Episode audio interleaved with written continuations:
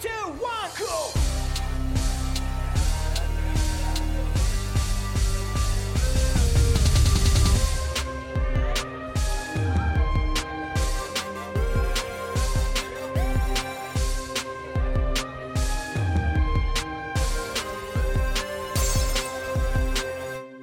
Kommunistenkneipe, der Podcast. Diesmal mit Harro zur Marxistischen Studienwoche 2023 der Zeitschrift Z. Hallo und herzlich willkommen bei der Kommunistenkneipe. Ich bin weder Paddy noch Flo von Decay. Mein Name ist Harro und die vergangenen vier Tage war ich in Frankfurt am Main als Außenkorrespondent für die Kommunistenkneipe und zwar auf der Marxistischen Studienwoche. Die Marxistische Studienwoche findet einmal im Jahr statt, wird organisiert von der Heinz-Jung-Stiftung, äh, dem ISW aus München, außerdem der Redaktion der Zeitschrift Z. Und wir von der Kommunistenkneipe, wir haben uns gedacht, da müssten wir eigentlich mal vor Ort fahren, mehrere Interviews, kurze Interviews führen, das Ganze mal als Übersichtsfolge darstellen. Und genau das habe ich äh, jetzt gemacht. Ich war vor Ort, habe viele Interviews geführt, ich glaube es waren zehn Stück die habe ich alle noch ein bisschen komprimiert, damit die Folge nicht komplett überlädt. Und genau diese Folge könnt ihr jetzt hier hören. Viel Spaß in der Kommunistenkneipe. Bei mir ist André Leisewitz und Patrick Ölkrug. Beide sind bei der Redaktion der Zeitschrift Z. Die beide, beiden organisieren auch die marxistische Studienwoche mit. Ja, herzlich willkommen in der Kommunistenkneipe, ihr beiden. Ja, hallo. Vielen lieben Dank für die Einladung. Freut mich, dass ihr euch Zeit nehmt. Ich weiß, ihr habt viel um die Ohren. Für die Zuhörer könnt ihr euch beide ganz kurz vorstellen. Patrick, wer bist du? Ja, wie du schon gesagt hast, mein Name ist Patrick Ölkrug und ich bin äh, Mitglied der Redaktion der Z, Zeitschrift Marxistische Erneuerung. Ich studiere Politikwissenschaft im Master in Marburg und vielleicht noch kurz erwähnt, ähm, aus persönlichen und ähm, familiären Interesse heraus beschäftige ich mich viel mit Pakistan und da, dort vor allen Dingen mit Klassenanalyse und politischen Organisationen, alles im Zusammenhang von Neoliberalismus. André, wer bist du? Ja, äh, gerne. André Leisewitz, ich bin äh, auch wie Patrick Redakteur von Z, Zeitschrift Marxistische Erneuerung, schon seit äh, langer Zeit, seitdem es diese Zeitschrift gibt, seit also Anfang der 90er Jahre.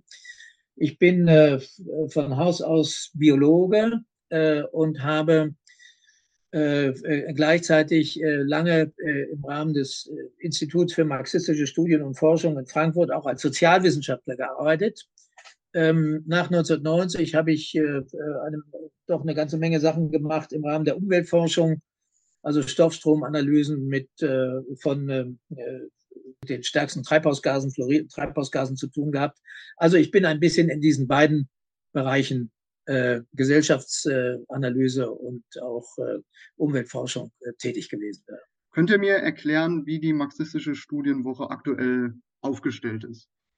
Ja, die, äh, ich fange vielleicht an, Patrick. Da, ja, die, ähm, äh, um es ganz kurz zu machen, die marxistische Studienwoche gibt es schon seit relativ langer Zeit, seit 2008 der ähm, eigentliche Träger der marxistischen Studienwoche ist die in Frankfurt ähm, ansässige Heinz-Jung-Stiftung. Äh, Heinz Jung war einer, war der äh, Leiter des äh, Instituts für marxistische Studien in Frankfurt. Wir, haben eine kleine Stiftung und darüber finanzieren wir also diese Studienwochen zusammen mit Z, der Zeitschrift, die jetzt auch inhaltlichen Input gibt und sich um die praktischen Dinge kümmert und die Werbung macht und mit dem jetzt zum ersten Mal mit dem Genossen des äh, ISW aus München zusammen, Institut für sozialökologische Wirtschaftsforschung, die wir auch schon seit langem kennen.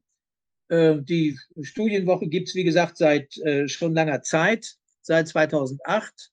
Wir wollen sozusagen die Möglichkeit für am Marxismus orientierte äh, Studierende und junge Aktivisten bieten, sich da doch über ein paar Tage zu treffen und zu einem wichtigen aktuellen Thema zu diskutieren und theoretische Fragen zu besprechen, wie man das in der Uni sonst ähm, in der Regel so in der Form nicht machen kann. Du hast es schon, André, so ein bisschen anklingen lassen. Die Zielgruppe ist eher ein studentisches, aktivistisches Milieu. War das von Anfang an so gedacht, dass ihr in diese Jugend, Studierenden, Blase reinarbeitet oder hattet ihr auch am Anfang vielleicht eine breitere Zielgruppe bestimmt? Nein, das hatten wir nicht. Das war von Anfang an ähm, gedacht äh, als eine mehr theoretisch orientierte äh, Studienwoche für Stud in erster Linie, also in allererster Linie für Studierende, die jetzt also politisch äh, aktiv, auch politisch aktiv sind, politisch interessiert sind, also von daher auch Aktivisten sind, ähm, aber für Studierende, weil ähm, man doch sonst äh, wenn man das sozusagen anlegt für ein ganz breites Publikum, dann methodisch und von, dem, von, der, von der Art der Vorträge und der Diskussionsrunden da ein bisschen anders vorgehen muss. Da. Also die Studienwoche ist eigentlich auch hervorgegangen aus ähm, einem äh, Diskussionszirkel, den es damals in Marburg bei Frank Deppe gab, eine Menge marxistischer Literatur gelesen wurde an der Uni. Und das war jetzt sozusagen unsere Verlängerung darüber hinaus, da die Möglichkeit zu geben, also über ja paar Tage dann auch mit den Autoren und äh, marxistischen Theoretikerinnen und Theoretikern äh, da im, im direkten Kontakt äh, zu sprechen und zu diskutieren und gleichzeitig die Möglichkeit zu haben, sich untereinander also jetzt auszutauschen. Also das ist von an, war von Anfang an die Bezugsgruppe, wobei, das will ich noch sagen, wir auch immer sozusagen dabei ähm, na, versuchen, ein bisschen ein kulturelles Angebot zu machen, weil die Weltaneignung für, Linken, für Linke eben also auch nicht nur äh, rein theoretischen äh, Theoriediskussionen und praktischen Politik bestehen kann, sondern ja, Kultur gehört also jetzt mit dazu und Kultur ist ja also ein ganz wesentlicher Faktor der Wirklichkeitswahrnehmung und Aneignung. Ähm, du hast schon den Namen Frank Deppe erwähnt. Seht ihr euch traditionell etwas in der, in der äh, Marburger Schule, in Abendrot, Abendrot-Schülern? Ist das so die marxistische Tradition, die ihr etwas aufrechterhalten wollt?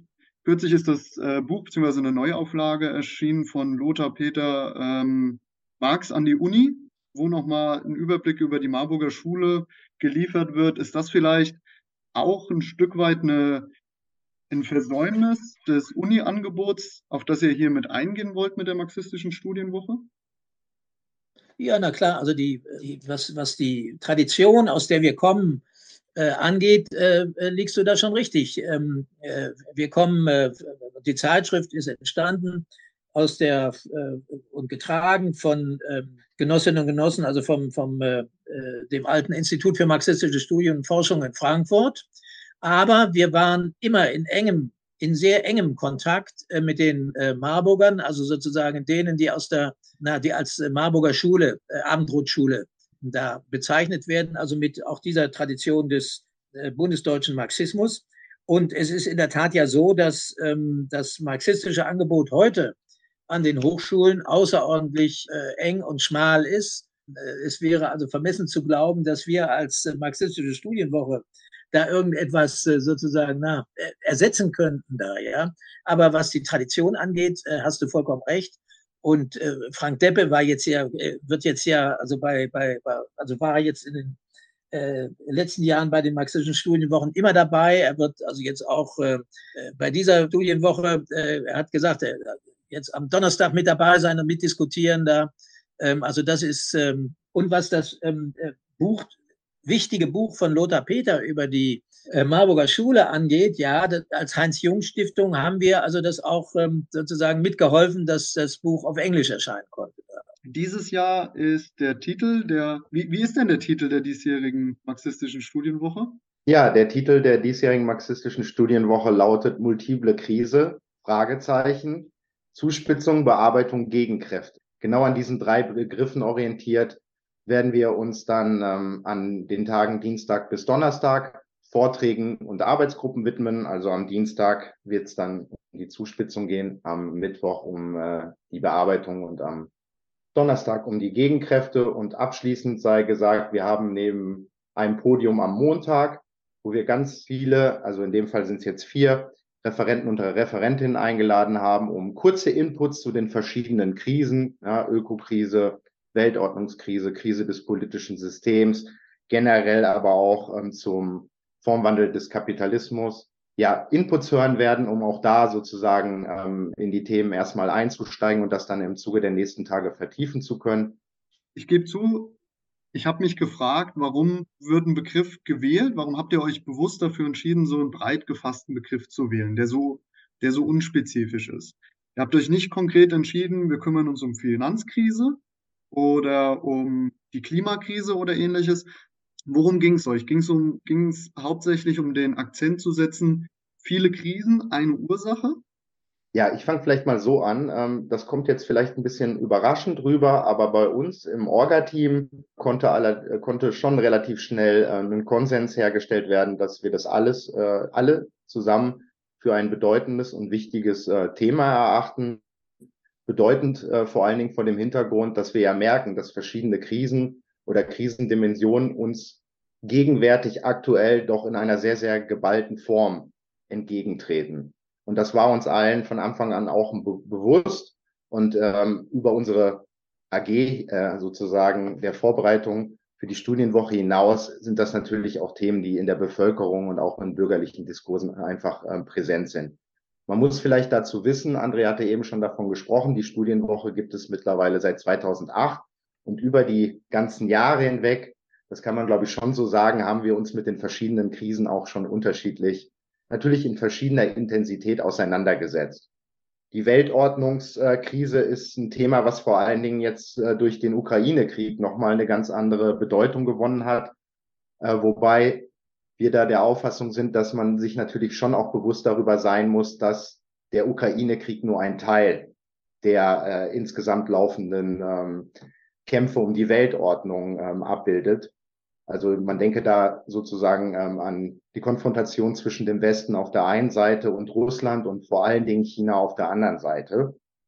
Und vielleicht noch als, als dritter Punkt in Verbindung mit der multiplen Krise, die ökonomische Krise spitzt sich halt eben auch zu und äh, nimmt, nimmt ihren Verlauf, äh, vielleicht als, als Stichwort genannt, äh, die Fragen rund um die Inflation. Ja, vielleicht, vielleicht kann ich da noch einen Punkt ergänzen. Da Patrick hat schon ganz, ganz wesentliche Sachen gesagt. Ähm, äh, du wirst das bei unserer Studienwoche dann also erleben, da die Einzelkrisen, die einzelnen äh, tiefgehenden Krisen, mit denen wir gegenwärtig konfrontiert sind, äh, die werden auch in einzelnen äh, Vorträgen, auch unter historischen Gesichtspunkten, äh, da angesprochen. Aber der, der, der Punkt, der uns interessiert, ist äh, eben die Frage, wie hängen diese ganzen Krisen zusammen? Und was ist äh, was ist sozusagen das äh, Spezifische daran, dass diese verschiedenen Krisen äh, gegenwärtig also zusammentreffen? Also Klimakrise, ähm, überhaupt also Ökokrise, Biodiversitätsfragen, ökonomischen Krisen, also nicht nur mit der Inflationskrise, sondern also auch mit dem ganzen Problem, also der, der, der Digitalisierung und so weiter. Internationalen Beziehungen sind also jetzt heute äh, in einer äh, extrem krisenhaften Konstellation. Also wir äh, reden ja nicht ohne Grund davon, dass also sagen wir mal international Kriegsgefahr auch über die Ukraine hinaus also besteht da, ja. Und gleichzeitig konstatieren wir, dass wir ähm, also jetzt äh, starkes äh, doch politische äh, und äh, wie Marxisten sagen, eine Hegemonialkrise, also jetzt in der Bundesrepublik haben, also mit dem Aufstieg der Rechten, mit dem, was unter Kontrollverlust läuft und so. Wie hängt das alles zusammen? Ist das, äh, wie manchmal, wie, wie man manchmal denken würde, ja, zu, Zufall, dass sozusagen diese verschiedenen Krisen zusammenkommen? Oder hängt das nicht mit dem Reproduktions- und Akkumulationstyp des Kapitalismus heute zusammen? Äh, Globalisierung äh, orientierten internationalen Kapitalismus und äh, was können äh, Linke, was können also jetzt äh, soziale Bewegungen, Arbeiterbewegungen, was können die machen, um aus dieser Krise rauszukommen? Das ist eigentlich das Thema dieser Woche.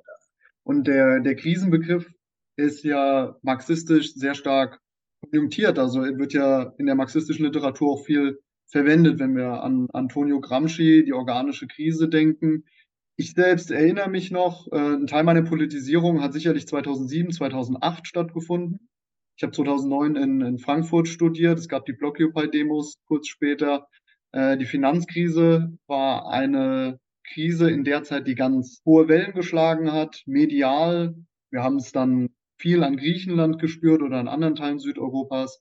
Und während diesem Politisierungsprozess wurden häufig von zyklischen äh, Krisen gesprochen, dass es völlig normal wäre. Die kapitalistische Produktionsweise und auch Überproduktion hätten immer wieder diese zyklischen Muster und da bräuchte man sich, das bräuchte man auch nicht überbewerten. Wie beurteilt ihr das? Befinden wir uns wieder in klassischen zyklischen Krisen, wie sie der Kapitalismus immer wieder in bestimmten Zeitfenstern sich wiederholend hat? Oder haben wir es mit einer anderen Qualität von Krise zu tun? Ist ein Akkumulationsregime, zum Beispiel fordistisches oder neoliberales Akkumulationsregime, finden wir uns immer noch in diesen Mustern oder bewegen wir uns in eine neue Qualität hinein, nicht mehr einfach als zyklische Krise zu begreifen? Ja, das ist, das ist sozusagen eine komplizierte Frage, die du stellst, weil ähm, wir doch davon ausgehen, dass jetzt ganz unterschiedliche Krisen sich miteinander verflechten und sozusagen äh, wechselseitig verstärken. Also nehmen wir mal die, äh, nehmen wir jetzt mal die, die, die Klimakrise. Äh, die Klimakrise wird man nicht als eine, eine zyklische Krise betrachten können, sondern die Kri Klimakrise ist eine und die Ökokrise insgesamt eine ganz langfristig angelaufene. Sie hängt also mit sozusagen dem Typ der Produktivkraftentwicklung, der kapitalistischen Industrialisierung, der Fundierung in den äh, fossilen ähm, Brennstoffen und so weiter zusammen und damit, dass äh, es der Kapitalismus, äh, Kapitalismus überhaupt nie zur Debatte stand, von diesem äh, Typ an Produktivkraftentwicklung äh, runterzukommen. Und äh, die Folge ist, dass wir jetzt eben die unheimliche Akkumulation von Treibhausgasen in der Atmosphäre haben, mit Folgen, die ganz langfristig wirken, die keineswegs zyklisch sind, sondern die sozusagen exponentiell ansteigen und die nur durch einen äh, Bruch in der Produktivkraftentwicklung im, äh, also äh, da jetzt, äh, wenn abgemildert und äh, reduziert und abgemildert werden können.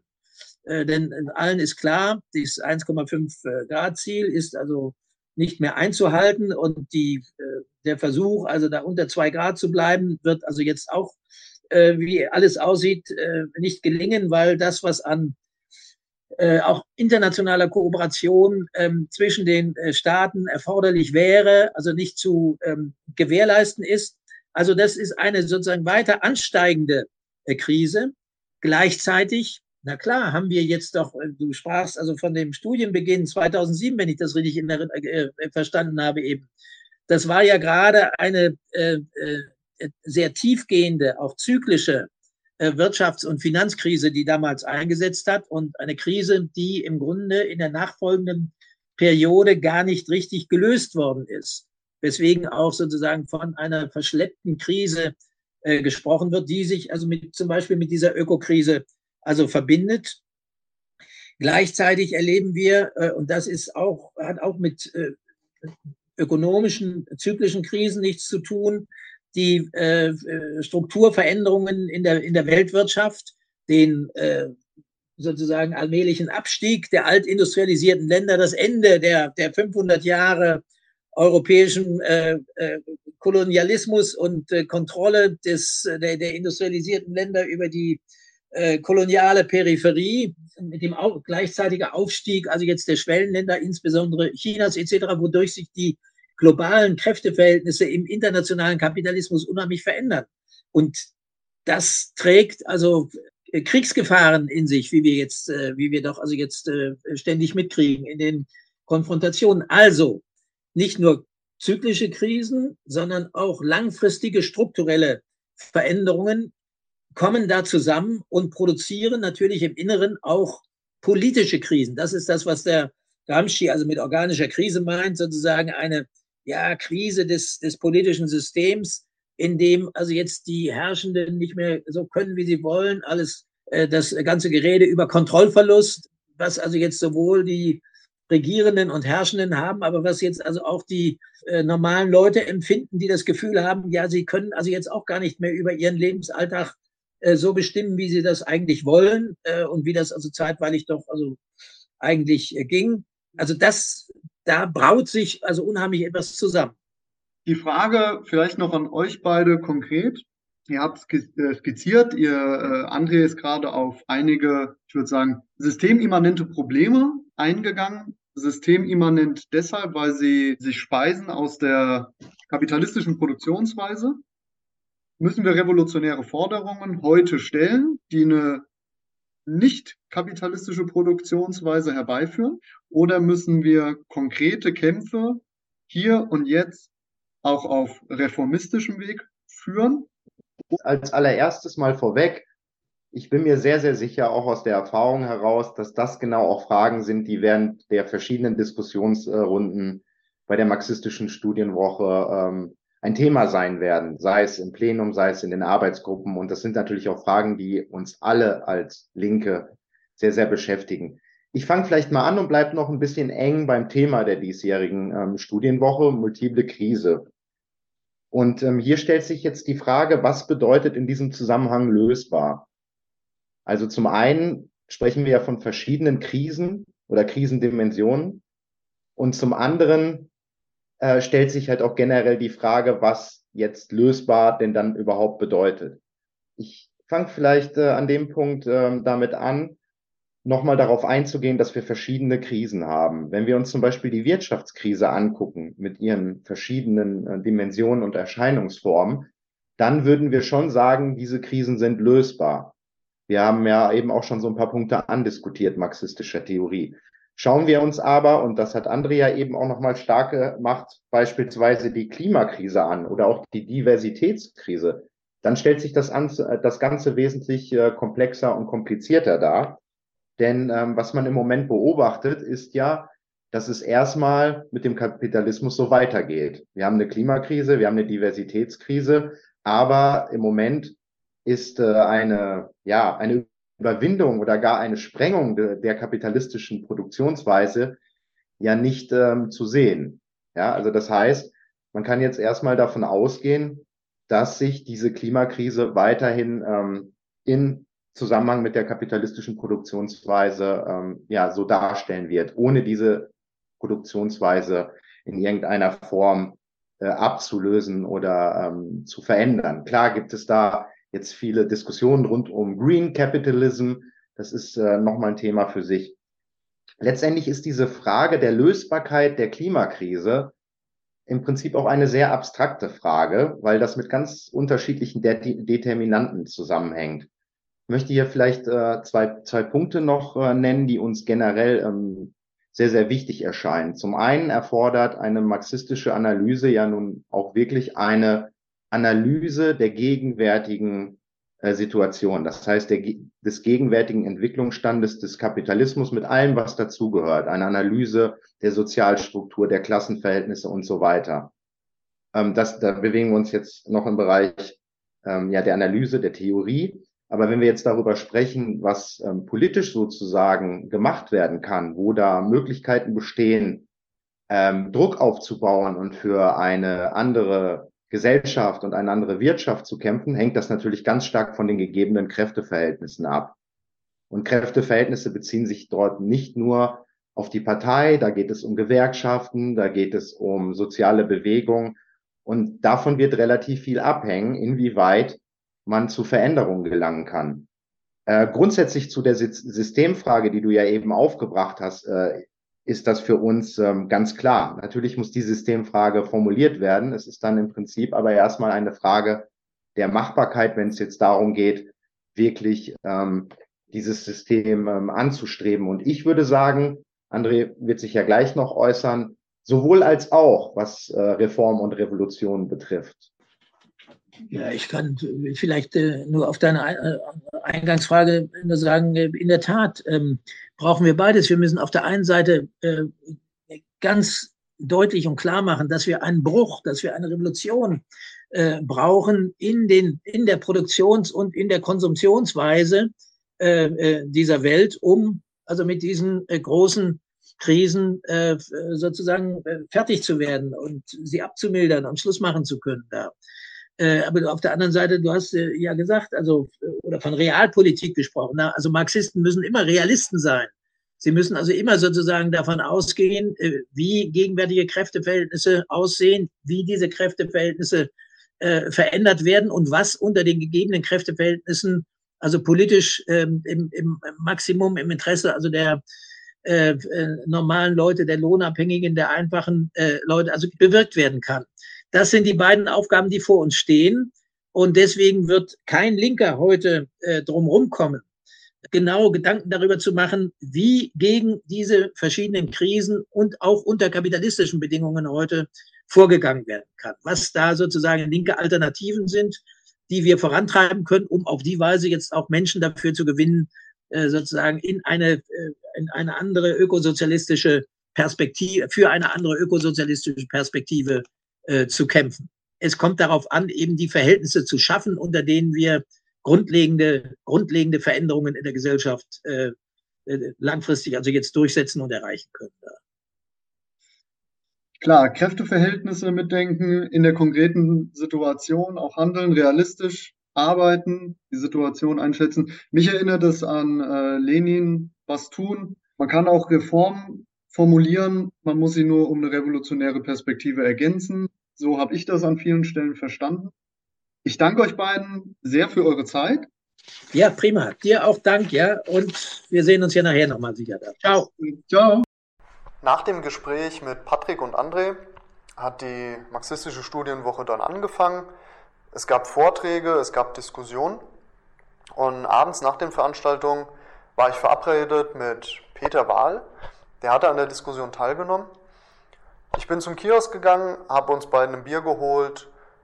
Anschließend haben wir uns zusammen auf einer Parkbank unterhalten, direkt am Mainufer. Und einen kleinen Zusammenschnitt davon, der kommt jetzt. Viel Spaß. Molto grazie. Und zwar der Peter Wahl. Peter, du hast heute schon äh, im Rahmen der Studienwoche schon erste Beiträge gehalten. Im Rahmen von der Panel-Diskussion zu multiplen Krisen. Magst du dich ganz kurz vorstellen? Wer bist du, Peter? Ja, ich äh, habe in Frankfurt, in Mainz und in Aix-en-Provence Gesellschaftswissenschaften und Romanistik studiert, in meinem Gesellschaftswissenschaftsstudium mit Schwerpunkt internationale Beziehungen. Habe dann in meinem Berufsleben äh, sehr viel mit Nord-Süd-Beziehungen zu tun gehabt. Also in den Zeiten der Solidaritätsbewegung Südafrika, Nicaragua und so weiter in antiimperialistischen Zusammenhängen äh, und später dann auch in der staatlichen Entwicklungspolitik. Habe im Jahre 2000 wesentlich zur Gründung von Antrag Deutschland äh, beigetragen, war dort acht Jahre lang in vorderster Reihe im Koordinierungskreis. Ja, und äh, seitdem ich äh, jetzt nicht mehr berufstätig bin, befasse ich mich auch wieder publizistisch sehr stark mit äh, internationalen Beziehungen und nicht nur sozusagen in der Praxis. Du hast gerade eben erwähnt, du äh, hast auch zu Nicaragua geforscht, den Sandinisten. Ja. Ähm, mal da gewesen? Ja internationalen Brigaden da? Oder in, in den Brigaden war ich nicht. Ich ja. äh, war damals mit einer internationalen nichtstaatlichen Organisation, APSO, Afro-Asian People Solidarity Organization nennt man sie. Heute, heute warst du hier bei der marxistischen Studienwoche und hast in der Panel-Diskussion zu multiplen Krisen äh, mitreferiert. Was, äh, was, was war dein Themenschwerpunkt? Die Umbrüche im internationalen System, also sozusagen das Ende der US-amerikanischen Hegemonie über den Rest der Welt äh, und die Entstehung eines multipolaren internationalen Systems mit dem Aufstieg Chinas zur Supermacht, mit der Renaissance der machtpolitischen Position von Russland, aber auch von anderen Ländern, die sich in den BRICS organisieren, wie Indien, Südafrika, Brasilien, äh, die sozusagen die 500-jährige Epoche der Herrschaft und Dominanz des weißen Europäers und seines nordamerikanischen Ablegers äh, beenden wollen. Das ist äh, sozusagen der historische Kern dieser Umbruchssituation. Und da hinein gehören natürlich die aktuellen internationalen Konflikte bis hin zum Ukraine-Krieg. Ähm, du hast vorhin in einem Vortrag, ich hoffe, ich spreche das jetzt richtig aus, die Thukydides-Falle? Thukydides. Thukydides, Thukydides-Falle mit ins Spiel gebracht. Kannst du erklären, was der Begriff im Kontext der multiplen Krisen oder Weltordnungsfragen bedeutet? Ja, äh, mit Thukydides ist gemeint, dass es in einem internationalen System einen Wechsel bei der Hegemonialmacht äh, kommt. Das geht zurück auf Thukydides, das war ein griechischer, hellenischer Historiker, der selbst am Peloponnesischen Krieg teilgenommen hat. Und der hat den Übergang der Hegemonie in der griechischen Welt von Athen auf Sparta zum Thema gehabt.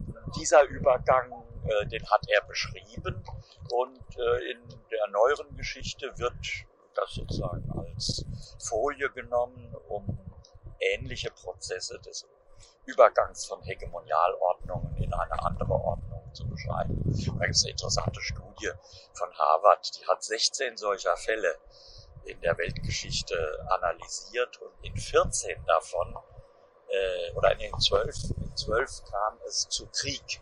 Es fing an mit äh, dem Konflikt zwischen Spanien und Portugal im 16. Jahrhundert, ja, der einer der seltenen Fälle war, wo es dann friedlich ausging, nämlich durch die Teilung der Welt durch den Papst damals vermittelt. Äh, und deswegen ist heute, wenn man Lateinamerika sich ansieht, Brasilien Teil des portugiesischen mhm. Raumes gewesen und in Westafrika, Angola zum Beispiel, ja, äh, während der Ostteil, äh, der, der Westteil des lateinamerikanischen Kontinents eben Spanisch geworden. Das war so eine Art Kompromiss, die Teilung der Welt quasi. Und es gibt die anderen Fälle sehr prominent und uns noch sehr gegenwärtig. Der Erste Weltkrieg, wo der Aufstieg des deutschen Imperialismus dazu geführt hat, dass in Frage gestellt wurde die Hegemonie des britischen Empires. Äh, und wie gesagt, diese Situation scheint sich jetzt wieder anzubahnen mit dem Ende der US-amerikanischen Hegemonie über die Welt. Und die Frage ist, lässt sich friedlich lösen oder wird es auch wieder Krieg geben? Das heißt, in der Rolle von Athen steht die USA in genau. seiner hegemonialen ja, Vorherrschaft so sagen, und ja. China tritt in die äh. Spuren von Sparta.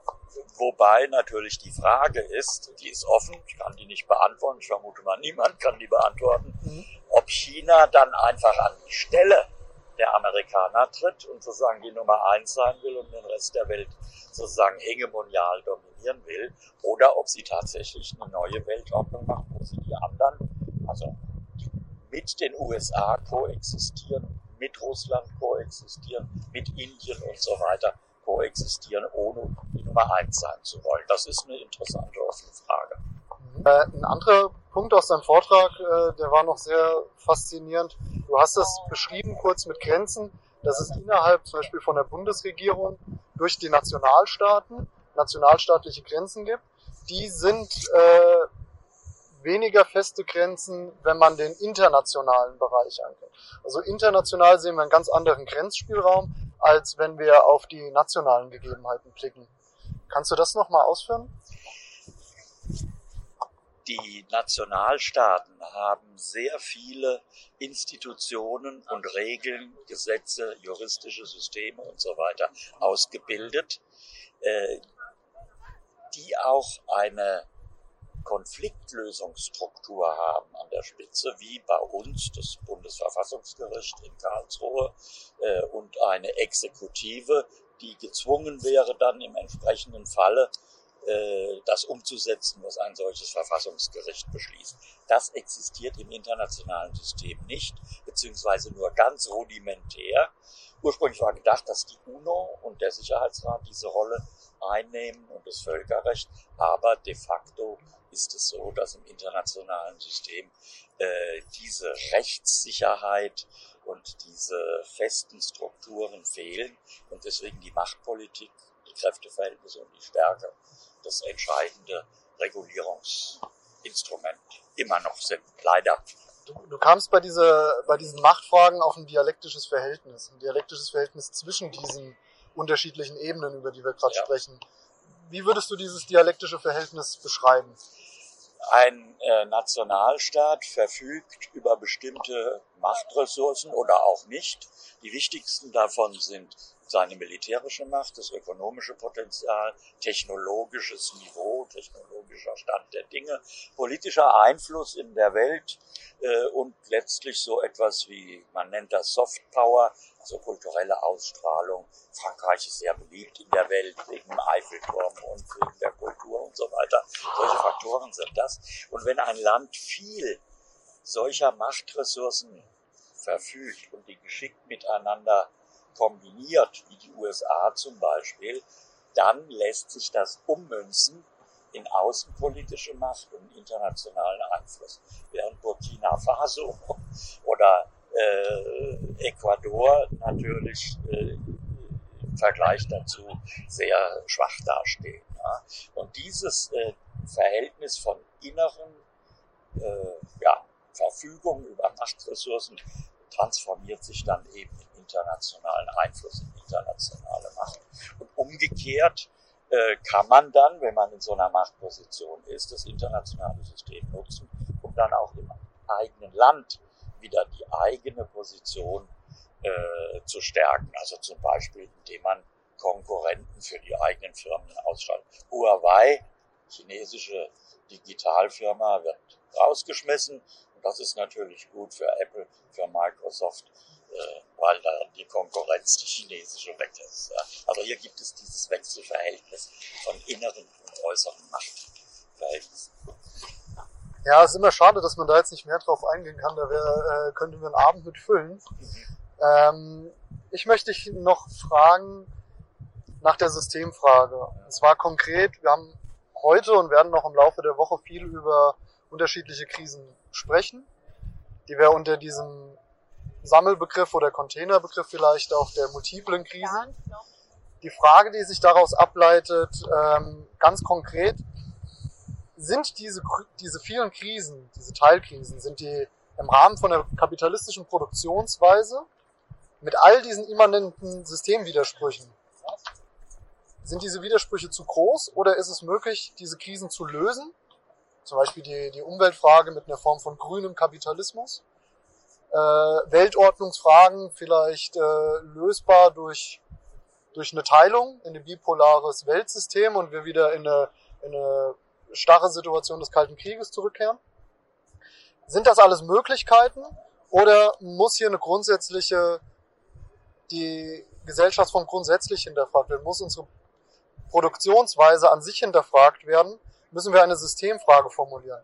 Ich, ich fasse es noch knapper zusammen, damit es ganz klar ist. Reform oder Revolution? Also äh, der Problemstand, vor dem die Menschheit heute steht, ist derart krass, äh, ist derart schlimm, dass wenn man wirklich eine humane Zukunft anstrebt, dass alles mit Reformen innerhalb des Kapitalismus nicht mehr funktionieren würde. Ja. Aber andererseits äh, will der Kapitalismus natürlich unbedingt überleben. Er tut alles, um die Systemfrage klein zu halten, um oppositionelle und revolutionäre Kräfte zu marginalisieren äh, und gegebenenfalls, wenn es zu stark wird, zu kriminalisieren und mit Repression klein zu halten. Äh, und er wird deswegen diese großen Probleme zwar nicht wirklich im humanen Sinne lösen, im emanzipatorischen Sinne, aber so schlecht mehr schlecht als recht. Ja. So wie er in der Vergangenheit auch Krisen gelöst hat. Zum Teil, indem er Zuflucht in den Krieg sucht. Also äh, diese Krisen, die äh, Weltwirtschaftskrise ist heute thematisiert worden. 1929 mhm. war ja ein wichtiger Vorläufer im Aufstieg des deutschen Faschismus und wiederum äh, deswegen auch ein Faktor für den Zweiten Weltkrieg. Ja. Das waren sozusagen Krisenlösungsstrategien, zutiefst antihuman, brutal. Äh, und zu so etwas ist der Kapitalismus äh, natürlich in der Lage. Ja. Der wird wahrscheinlich auch die Energiebasis, nämlich Öl, Kohle und äh, Gas, ersetzen können durch andere. Aber das wird weder bis zum Jahr 2050 funktionieren, bis 1,5 Grad, sondern unter vielen Opfern und äh, äh, vor allem klar, im globalen Süden werden viele Länder einen hohen Preis bezahlen. Ne? Das fängt ja jetzt schon an.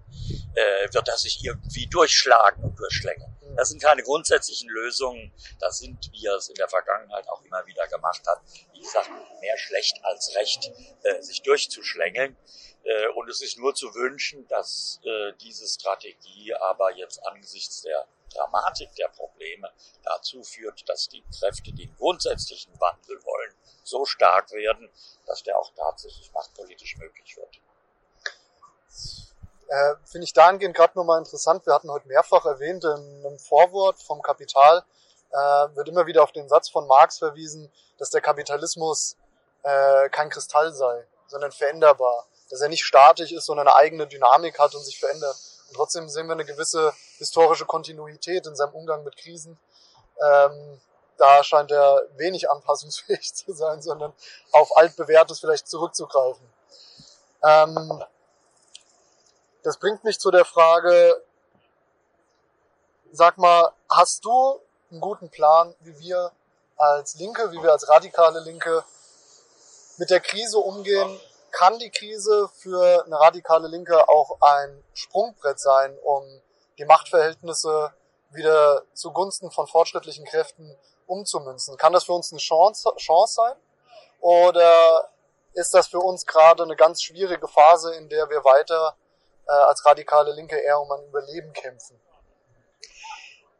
die Dramatik der heutigen Weltsituation mit der Klimakrise, mit der nach wie vor seit Hiroshima und Nagasaki vorhandenen Atomkriegsgefahr und damit der Möglichkeit der Selbstvernichtung der Menschheit, die sind äh, so dramatisch, äh, ist so dramatisch, dass doch sehr viele Menschen, wir merken das sehr stark an der Klimakrise, mit der Friedensfrage noch nicht so, ja, äh, aber das kann vielleicht auch noch kommen, äh, dass selbst junge Leute, die jetzt nicht äh, das Kapital gelesen haben und äh, studiert haben und so weiter und so fort, spontan eben begreifen, dass Zukunft für sie immer düsterer aussieht, wenn sich nichts ändert und sich deswegen sehr stark engagieren, zum Teil in sehr radikalen Methoden. Äh, das zeigt, dass in der Gesellschaft etwas gärt, dass sich da etwas äh, tut und vorbereitet.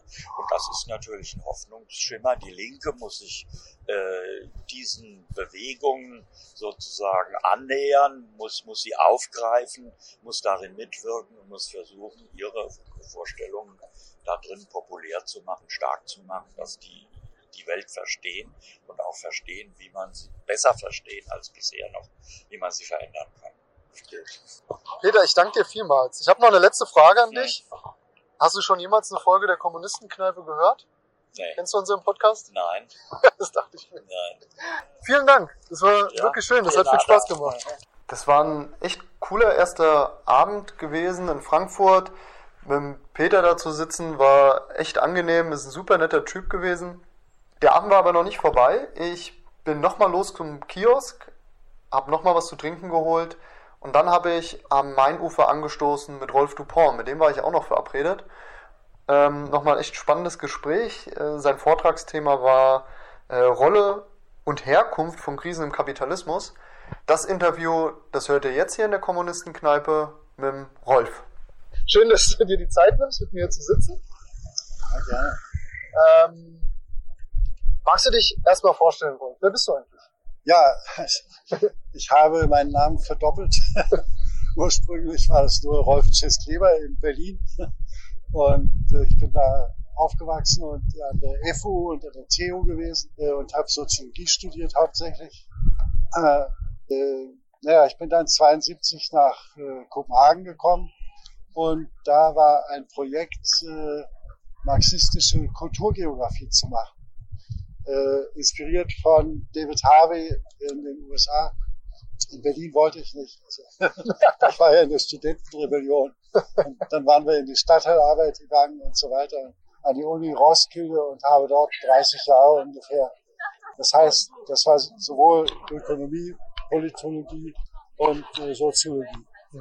Sehr gut, Rolf. Dann sind wir auch schon beim, beim Thema marxistische Studienwoche. Ja, ja. Äh, du referierst auch. Was Ja. ist denn dein Themenschwerpunkt dieses Jahr? Äh, also das Thema heißt, äh, ist mir vorgegeben worden, Rolle, Rolle und Herkunft von Krisen im Kapitalismus. Und heute war ich sehr froh zu hören, dass es eine Marvo, äh, also Marvo schon gab, Mhm. äh, 2021 über die Rolle von Krisen im Kapitalismus. Weil darüber, das ist nicht mein Zugang, äh, weil das sozusagen strukturell, funktional, der Rollenbegriff ist eigentlich, äh, passt eigentlich nicht äh, in die Betrachtungsweise, wie ich sagte, äh, historische Gesellschaftswissenschaften. Das interessiert mich. Und äh, da sind wir bei der Expansion, das ist das Wichtigste.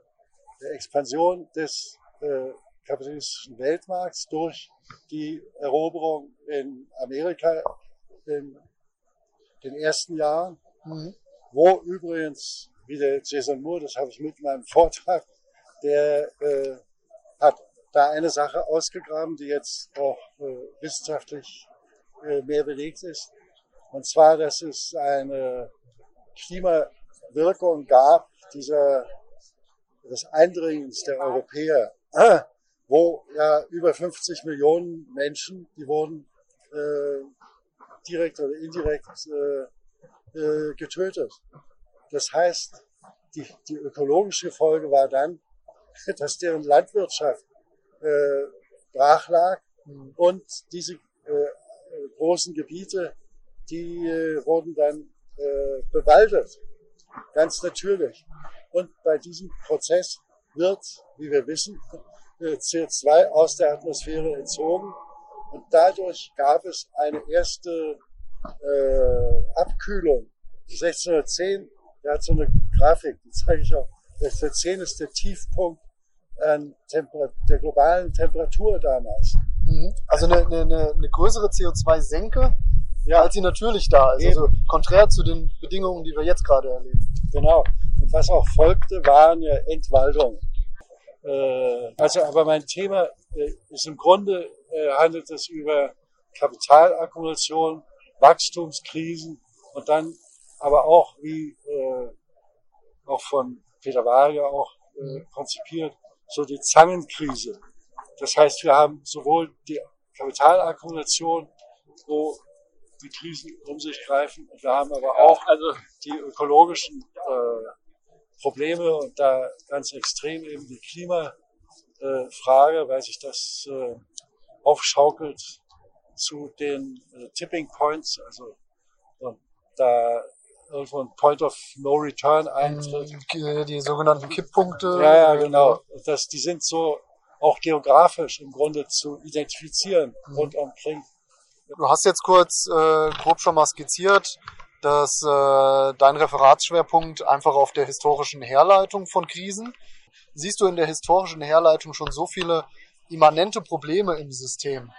Dass das System selbst, gerade jetzt, wenn wir vom Kapitalismus sprechen, wenn wir von einem weit entwickelten Kapitalismus sprechen, mit seinen vielen, vielen Widersprüchen, seinem, seinem, seinem Grundwiderspruch zwischen Kapital und Arbeit, seinem, seinem Widerspruch zwischen Expansion und äh, begrenzten Ressourcen auf dem Planeten, ja, ähm, ist bei diesen immanenten Widersprüchen eine Form, eine Reformlösung möglich, den, den Kapitalismus so weit zu reformieren, dass er für einen Großteil der Menschheit funktioniert? Oder ist das aussichtslos und ja, nicht Krisenlösung im Kapitalismus, die besteht in der Verschiebung der Krisen. Also sie werden, sie werden nicht gelöst, sondern irgendwie verändert, äh, taucht wieder äh, an der anderen Ecke ein Problem auf und so weiter. Ich glaube, so wird das darum gedoktert, aber äh, genau diese Perspektive 500 Jahre, die sollen ja auch sagen, das ist also Früher gab es auch den Begriff Spätkapitalismus. Mhm. Im Grunde ist es Spätkapitalismus, weil äh, als der Immanuel Wallerstein, ist schon jetzt gestorben vor ein paar Jahren, äh, der hat aber so eine These in seiner Weltsystemanalyse, dass solche Großsysteme äh, eine Dauer haben von 500 Jahren. Das ist im Grunde die Auffassung. Und für unseren gegenwärtigen Kapitalismus, da diagnostiziert er und hat es schon vor Jahren gesagt, äh, dass das ein weltsystemisches Chaos äh, erzeugt worden ist. Und so würde ich auch diese Probleme ansehen, die äh, hier eben Peter Wall, Peter Wall ja. bezeichnet hat.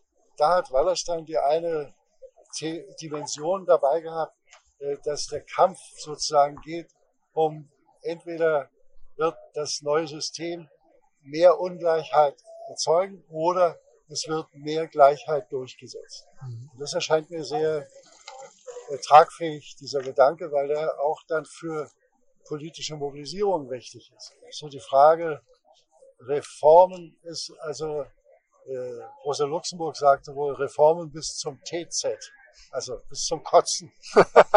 das war ihre äh, Antwort auf den Parlamentarismus. Ja. Weil du im Parlament ja immer nur so Reformchen diskutieren kannst. Ja. Äh, und dann um das auf eine Revolution zu setzen, braucht man ganz richtig, wie der André sagte, eine außerparlamentarische Opposition. Insofern äh, braucht man solche parteiübergreifenden Institutionen, wo die Linke sich sammeln kann. Und also verschiedene Fraktionen können ja da müssen zusammenarbeiten. Antonio ja. Gramsci beschreibt den Begriff der organischen Krise. Ja. Dabei geht er auch davon aus, dass es nicht nur diese äh, zyklischen Krisen gibt, sondern auch große Krisen, übergeordnete ja, Krisen, ja, die wirklich zu einer Veränderung des Systems führen können. Siehst du da zyklische Wellen, die nicht grundsätzlich das System verändert haben und große Umbrüche? Ja, ich habe am Anfang in meinem Vortrag, äh, da komme ich auf äh, diese äh, das Konzept der langen Wellen der Weltmarktkonjunktur. Und da gab es also vier äh, Kondratjew-Wellen von jeweils 50 Jahren im, seit der Industrialisierung. Das gehört zu dieser Zeitperspektive. Und dann am Ende, da haben in den 80er Jahren die Ökonomen sich schon gewundert, dass da keine fünfte Welle zustande kam. Und ich habe aus dem Lehrbuch so eine Grafik, wo da am Ende ein Fragezeichen gestellt wird, wie, ob, äh, ob IT plus Biotechnologie, ob die äh, neue Leittechnologien sein könnten für einen neuen Aufschwung im Weltsystem. Das ist aber nicht passiert. Äh, dass äh, der Wolfgang Abendroth, der ja. ein wichtiger Staatsrechtstheoretiker war, und der hat äh, ein Konzept äh, einer Überleitungsplanung mhm. verfolgt, äh, wobei es im Werkzeugkasten Kasten des Grundgesetzes ja sehr fortschrittliche Bestimmungen gab, die man aktivieren konnte, auch für die Verstaatlichung von Schlüsselindustrien oder was da mhm. war. Also diese progressiven, im Grunde die Resultate einer Art äh, revolutionären Situation nach dem Ersten Weltkrieg, nach dem Zweiten Weltkrieg zusammen äh, sind da Erbstücke, die man, die man aktivieren sollte. Und die Idee dieser Überleitungsplanung ist halt ganz wichtig. Und ich habe da zusammen mit dem äh, einem Abendrot-Schüler oder akademischen mhm. Schüler, dem äh, Karl-Hermann Tjaden, ja, den Tjaden ja. aus Kassel, ja, äh, ja. mit dem habe ich da schon äh, da zusammengearbeitet. Mhm. Da haben wir äh, das DGB Umweltprogramm zitiert. Das ist aber eben zu äh, wachstumsfreundlich gewesen damals. Was heute aber passiert ist, und darauf weise ich dann am Schluss hin, das ist ja das, äh, da haben ja Gewerkschaftler publiziert über mhm. äh, Fragen des Umbaus. Mhm. Das heißt, da sind sie also wirklich dabei, äh, sozusagen äh, diese Reformen bis zum TZ zu fordern. Mhm. Gut, vielen Dank, Rolf. Letzte abschließende Frage. Hast du schon mal eine Folge von der Kommunistenkneipe gehört? Nein, leider nicht. Ich war da also abgeschnitten davon. Ich werde es nur noch mal versuchen mit YouTube. Ich danke dir vielmals für deine Zeit. Sehr. Ja, ein krasser Typ war der Rolf. Das hat äh, viel Spaß gemacht. Wir haben da noch eine ganze Weile zusammen gesessen, haben äh, noch ein bisschen was getrunken und den den Abend so ausklingen lassen am Mainufer. Äh, ja, krasser Typ, der hatte echt eine, eine ganze Menge drauf. Am nächsten Tag ging es dann weiter nach Vorträgen, äh, Vortrag von Thomas Sablowski. Den hatte ich auch danach dann im Interview und sein Vortragsthema ist gewesen die Umbrüche im globalen Kapitalismus seit der globalen Finanzkrise 2007, 2008. Genau das Interview mit Thomas, das hören wir uns jetzt mal an. Viel Spaß damit. Ja, mein Name ist Thomas Jablowski und ich arbeite als Referent für politische Ökonomie der Globalisierung im Institut für Gesellschaftsanalyse der Rosa-Luxemburg-Stiftung. Ich bin von der Ausbildung her Politologe und äh, bin auch in verschiedenen Zusammenhängen noch ehrenamtlich politisch engagiert. Ja, so viel ganz kurz. Was war dein Thema heute? Das Thema war, äh, die, waren die Umbrüche im globalen Kapitalismus seit der globalen Finanzkrise 2007, 2008. Also die Frage, welche Kontinuitäten, aber auch welche Veränderungen, welche Brüche gibt es da im Kontext dieser großen Krise, mit der wir es in den letzten Jahren eben zu tun haben. Ähm, die Finanzkrise 2007, 2008 ist unter dem, äh, dem, dem Motto, dem Titel der diesjährigen marxistischen Studienwoche Multiple Krisen, ist die Finanzkrise 2007, 2008 eine häufig genannte, eine, die äh, einen hohen Stellenwert einnimmt bei der Analyse von Krisen. Du hast sie beschrieben als Akkumulationskrise. Aber das hat dir nicht gereicht. Du hast etwas weiter differenziert. Du hast verschiedene Akkumulationstypen aufgezeichnet. Könntest du die noch kurz erläutern? Ja, es ist immer ein bisschen eine Frage des Abstraktionsgrades. Ganz allgemein gesprochen würde ich sagen, dass die letzten Jahrzehnte äh, charakterisiert waren durch ein finanzdominiertes Akkumulationsregime.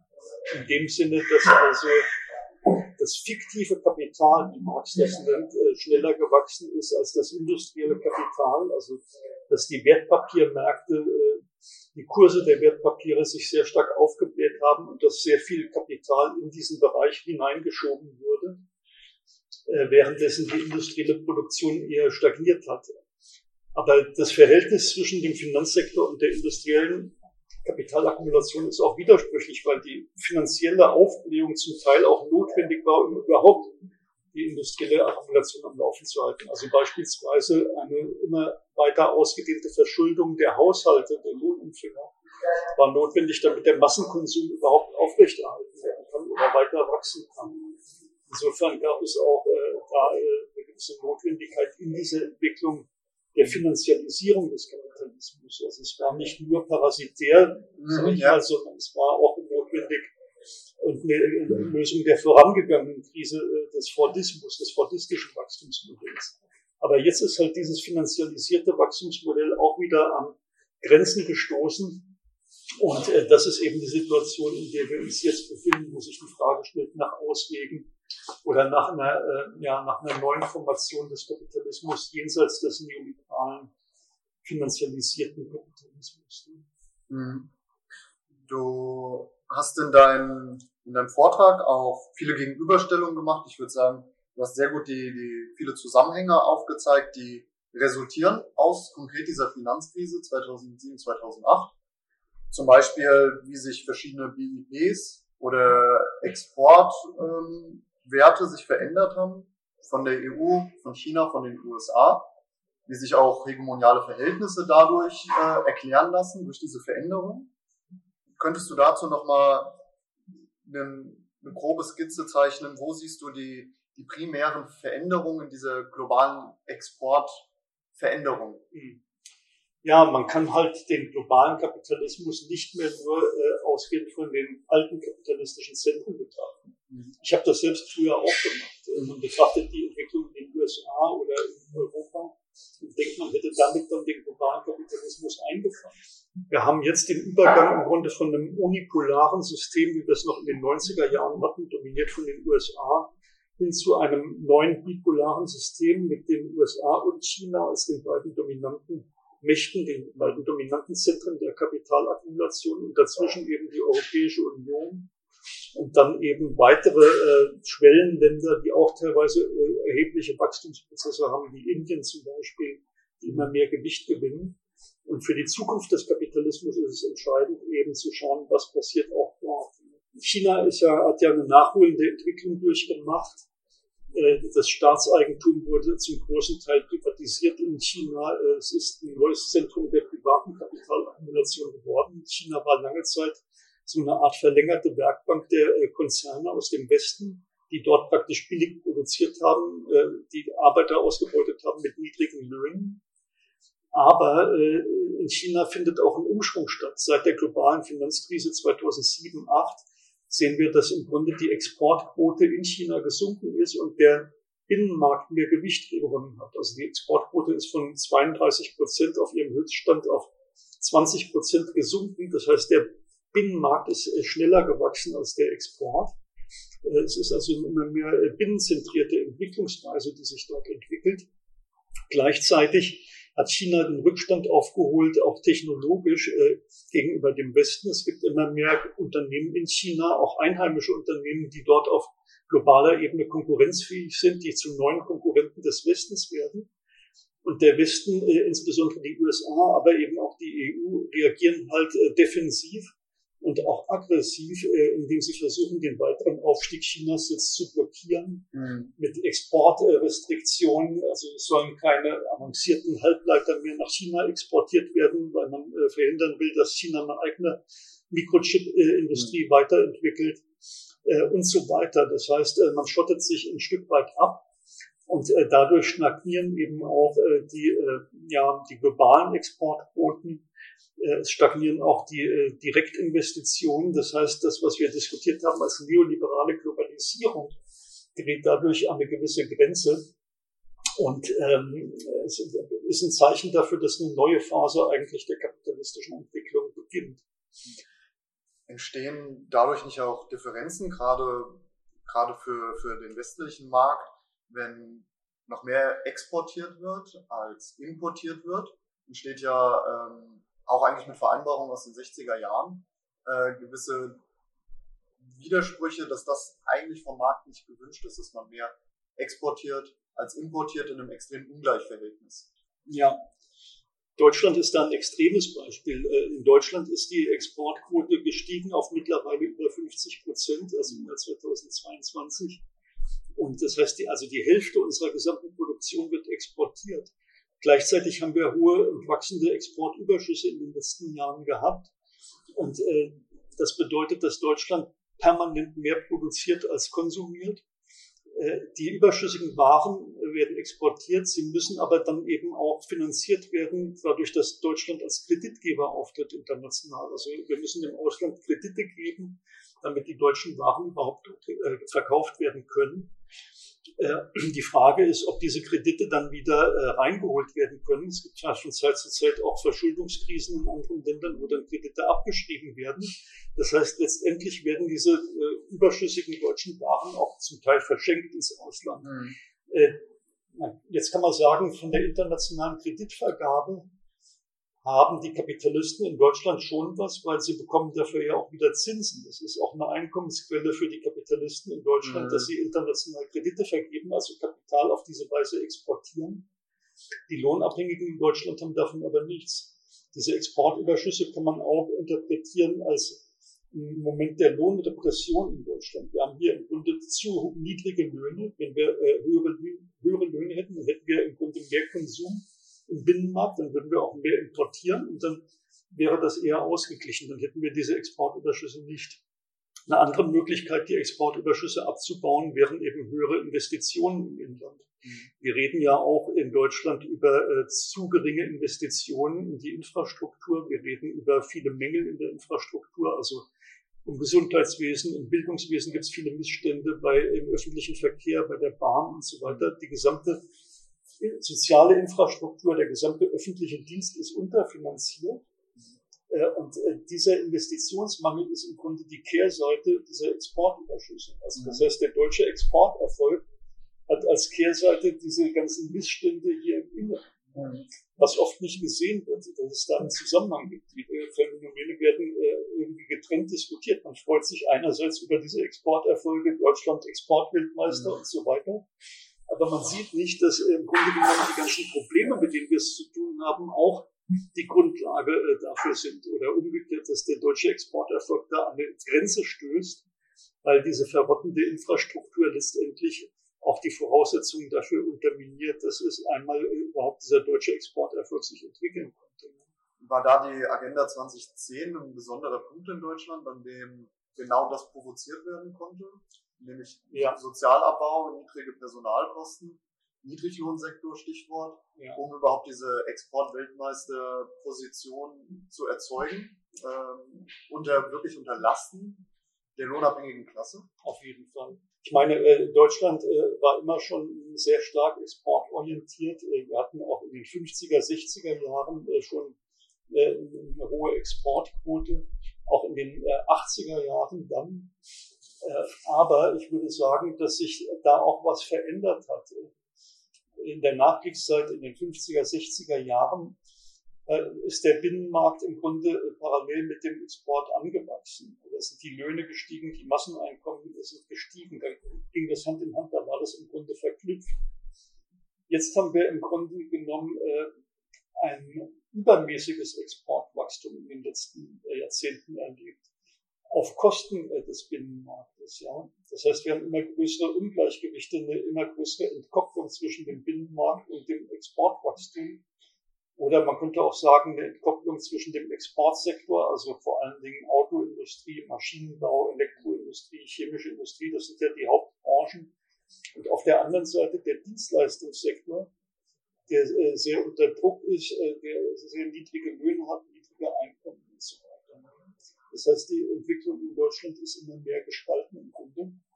Und äh, die Agenda 2010 war dann natürlich ein ganz entscheidender Punkt, um das voranzutreiben, weil sie im Grunde genommen die Arbeitslosenhilfe abgeschafft hat, die frühere, und ersetzt hat durch ein äh, Mininiveau, äh, Minimalniveau äh, auf Sozialniveau quasi der Existenzsicherung und dadurch äh, die äh, Lohnabhängigen gezwungen hat, praktisch jeden Job anzunehmen, auch zu äh, absolut schlechten Bedingungen. Und dann sind ja nun diese ganzen Formen von äh, ja, unnormalen, also Arbeitsverhältnissen. Früher hat man gesagt Normalarbeitsverhältnisse, aber mittlerweile ist ja das, was früher unnormal war, ist ja normal geworden. Das, das heißt, befristete Arbeitsverhältnisse, äh, äh, Niedriglohn, äh, Minijobs. Ich würde noch mal ganz kurz, für muss ich, denke ich, ein wenig ausholen, nochmal auf das Jahr 2007 zurück, beziehungsweise zu den Ursachen für 2007 zurück. Wir erfahren zum Beispiel im, im Handelsblatt haben wir damals viel darüber gelesen. Viele von uns sind politisiert worden, auch teilweise in der Zeit von, von Blockupy-Demonstrationen. Wir haben quasi das Echo von 2007 in Europa irgendwann gespürt, vor allem in Griechenland, in anderen Teilen Südeuropas. Wir haben viel darüber nachgedacht, wie dieser häufig so benannte Casino-Kapitalismus in den USA durch starke Deregulation, was da eigentlich passiert ist. Wir wollten nachvollziehen, was ist da passiert und ist das eine systemimmanente Frage, die revolutionär beantwortet werden muss? Oder ist es was, was wir auch reformistisch mit einer keynesianistischen Lösung beantworten könnten. Das war für viele ein Punkt, an dem wir uns politisiert haben, an dem wir marxistische Fragen entwickeln konnten. Und ich würde noch mal ganz kurz versuchen zu skizzieren, was damals im Groben passiert ist. Der Hypothekenmarkt in den USA war bekannt eher als sicheres Pferd, hohe Stabilität. Verschiedene Ratingagenturen haben das äußerst äh, sicher bewertet. Und über verschiedene Wertpapierkonstrukte, die unterschiedliche Banken, darunter auch die Deutsche Bank oder JP Morgan, wurden sogenannte CDOs entwickelt. Wertpapiere, die unterschiedliche Immobilien zusammengefasst haben und weniger sichere Anlagen als sehr sichere Anlagen fälschlich verkauft haben. Dadurch ist eine Art Vakuum entstanden. Wir sprechen häufig von der Blase. Wir sprechen davon, dass äh, diese Immobilienblase aufgebläht ist. Vornehmlich ist das Ganze, so denke ich, aufgebläht, dass zusätzlich zu diesen CDOs noch synthetische CDOs dazukommen und wirklich eine Casino-Situation entstanden ist, bei dem Wetten abgeschlossen wurden. Man hat äh, quasi Versicherungen abgeschlossen. Ähnlich wie bei einer Wette wurde gepokert, wird die Immobilienblase platzen oder nicht. Und die, die Unsicherheiten, die hinter diesen Immobilienwerten standen, wurden quasi zum Spielball verschiedene Ratingagenturen. Lehman Brothers wahrscheinlich die populärste davon hat dann noch äh, falsche Bewertungen rausgegeben oder äußerst fragliche Bewertungen jedenfalls, die das Ganze nochmal potenziert haben. Irgendwann 2007 ist genau das dann passiert, nämlich dass das Ganze geplatzt ist und wir wirklich eine Weltwirtschaftskrisensituation hatten. Eine der wahrscheinlich wichtigsten Krisen, die auch hier in der marxistischen Studienwoche äh, diskutiert wird. Die Frage, die ich jetzt daraus versuchen möchte zu formulieren, ist dieses, ist dieser Casino-Kapitalismus der starken Deregulation der, der Wall Street-Akteure, wäre das zu beantworten gewesen auf einer reformistischen Ebene? Oder sehen wir hier systemimmanente Probleme des Kapitalismus? Steckte da ein Konkurrenzzwang dahinter? Zusammengefasst heißt die Frage ganz kurz, Reform oder Revolution? Naja, die Krise 2007, 2008 ist ja überwunden worden. Mhm. Äh, aber äh, im Kapitalismus werden Krisen eben immer überwunden, indem wieder die Grundlagen für die nächste Krise gelegt werden. Also ich würde unterscheiden eigentlich zwischen manifesten Krisen und Krisentendenzen oder immanenten Widersprüchen der kapitalistischen Produktionsweise, die zu Krisen führen. Die einzelne, die einzelne Krise kann überwunden werden. Und äh, Marx äh, hat ja auch schon ausgeführt, dass der Kapitalismus sich durch Krisen regeneriert. Er braucht praktisch die Krisen, um wieder neuen Schwung zu schöpfen für eine neue Wille der Akkumulation. Also die Krisen haben sozusagen ein kathartisches Moment, ein reinigendes Moment, die treiben den Kapitalismus weiter. Aber die Widersprüche äh, selbst, äh, zu denen äh, die die Grundlage sind der Krisen, aus denen die Krisen hervorgehen, die werden nicht aufgehoben. Die Widersprüche bleiben bestehen. Es verschieben sich nur die Formen, in denen sich die Widersprüche äußern. Es verschieben sich die Formen auch der Krisen. Jede Krise muss deswegen auch für sich genommen analysiert werden. Aber äh, die grundlegenden Widersprüche, die bleiben natürlich bestehen. Insofern, äh, um deine Frage jetzt zu beantworten, äh, die einzelnen Krisentypen, die können natürlich äh, überwunden werden, die einzelnen Krisen. Und in einer gewissen Weise gab es ja auch Reaktionen jetzt reformistische sozusagen auf die globale Finanzkrise, in dem Sinne, dass man halt den Bankensektor reguliert hat, dass man die Eigenkapitalanforderungen für Banken angehoben hat und dadurch das Bankensystem wieder versucht hat, etwas stabiler zu machen und so weiter. Das ist möglich. Aber äh, die grundlegenden Widersprüche äh, zwischen Kapital und Arbeit, äh, zwischen äh, gesellschaftlicher Produktion und privater Aneignung, die bleiben natürlich bestehen und führen auch immer wieder zu neuen Krisen in verschiedenen Formen. Ja. Und diese äh, grundlegenden Widersprüche können nur mit der kapitalistischen Produktionsweise selbst überwunden werden. Das heißt, äh, wir müssen im Grunde genommen eine neue, den gesellschaftlichen Bedürfnissen orientierte, nicht profitorientierte Produktionsweise äh, an die Stelle der kapitalistischen setzen. Und da ist die Frage, wie das geht, ob das äh, durch Reformen geht oder revolutionär. Äh, ich glaube letztendlich, äh, wenn wir davon sprechen, von dem Wechsel der Produktionsweise, dann ist das ein revolutionärer Prozess. Äh, aber äh, ich würde jetzt auch Reformen und Revolutionen nicht einfach als einen Gegensatz sehen, sondern man muss das in einem dialektischen Verhältnis sehen, in einem widersprüchlichen Verhältnis. Äh, wir müssen auch Reformpolitik vorantreiben, um überhaupt äh, die Bedingungen zu schaffen äh, für eine revolutionäre Umwälzung, um überhaupt das Bewusstsein zu wecken, um die Verhältnisse quasi an ihre Grenze zu treiben, auch durch Reformen. So, Thomas, ich würde abschließen. die letzte Frage würde ich schließen, ganz profan. Hast du schon mal eine Folge der Kommunistenkneipe gehört? Ich muss gestehen, noch nicht. Noch nicht? ich war positiv überrascht, äh, auch diese Entdeckung gemacht zu haben, jetzt durch mich. Äh, es gibt noch so viel zu entdecken für mich. Ja, mit Thomas, mit Thomas hätte man auch äh, problemlos eine komplette eigene Folge machen können. Der hat es unheimlich drauf gehabt äh, in Sachen Finanzkrise, in Sachen Ökonomie, konnte der nochmal viel mehr in die Tiefe gehen, als ich jetzt hier in der Übersichtsfolge abbilden konnte. Wir haben da lange zusammen gesessen, haben nochmal viel in der Tiefe auch diskutiert.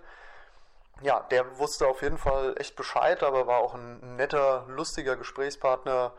Das äh, Gespräch mit Thomas ist mir wirklich sehr gut im Gedächtnis geblieben. Später habe ich dann das Interview geführt mit Michael Schwan. Den Michael habe ich eigentlich am Vorabend kennengelernt, weil wir zusammen essen waren. Und zwar in einer, in einer Frankfurter Kneipe. Haben da noch was gegessen und sind dann auch noch mit ein paar Leuten von der, von der Redaktion Z ein bisschen in Frankfurt um die Häuser gezogen. Und da habe ich Michael als echt netten und humorvollen Genossen kennengelernt. Er hatte dann am nächsten Tag seinen Vortrag, der Titel unheimlich sperrig und auch akademisch. Der hieß Doppelwumms, Inflation Reduction Act und Europäischer Grüner Deal. Varianten transatlantischer Staatstätigkeit zwischen Akkumulation und Legitimation. Er ist Politökonom.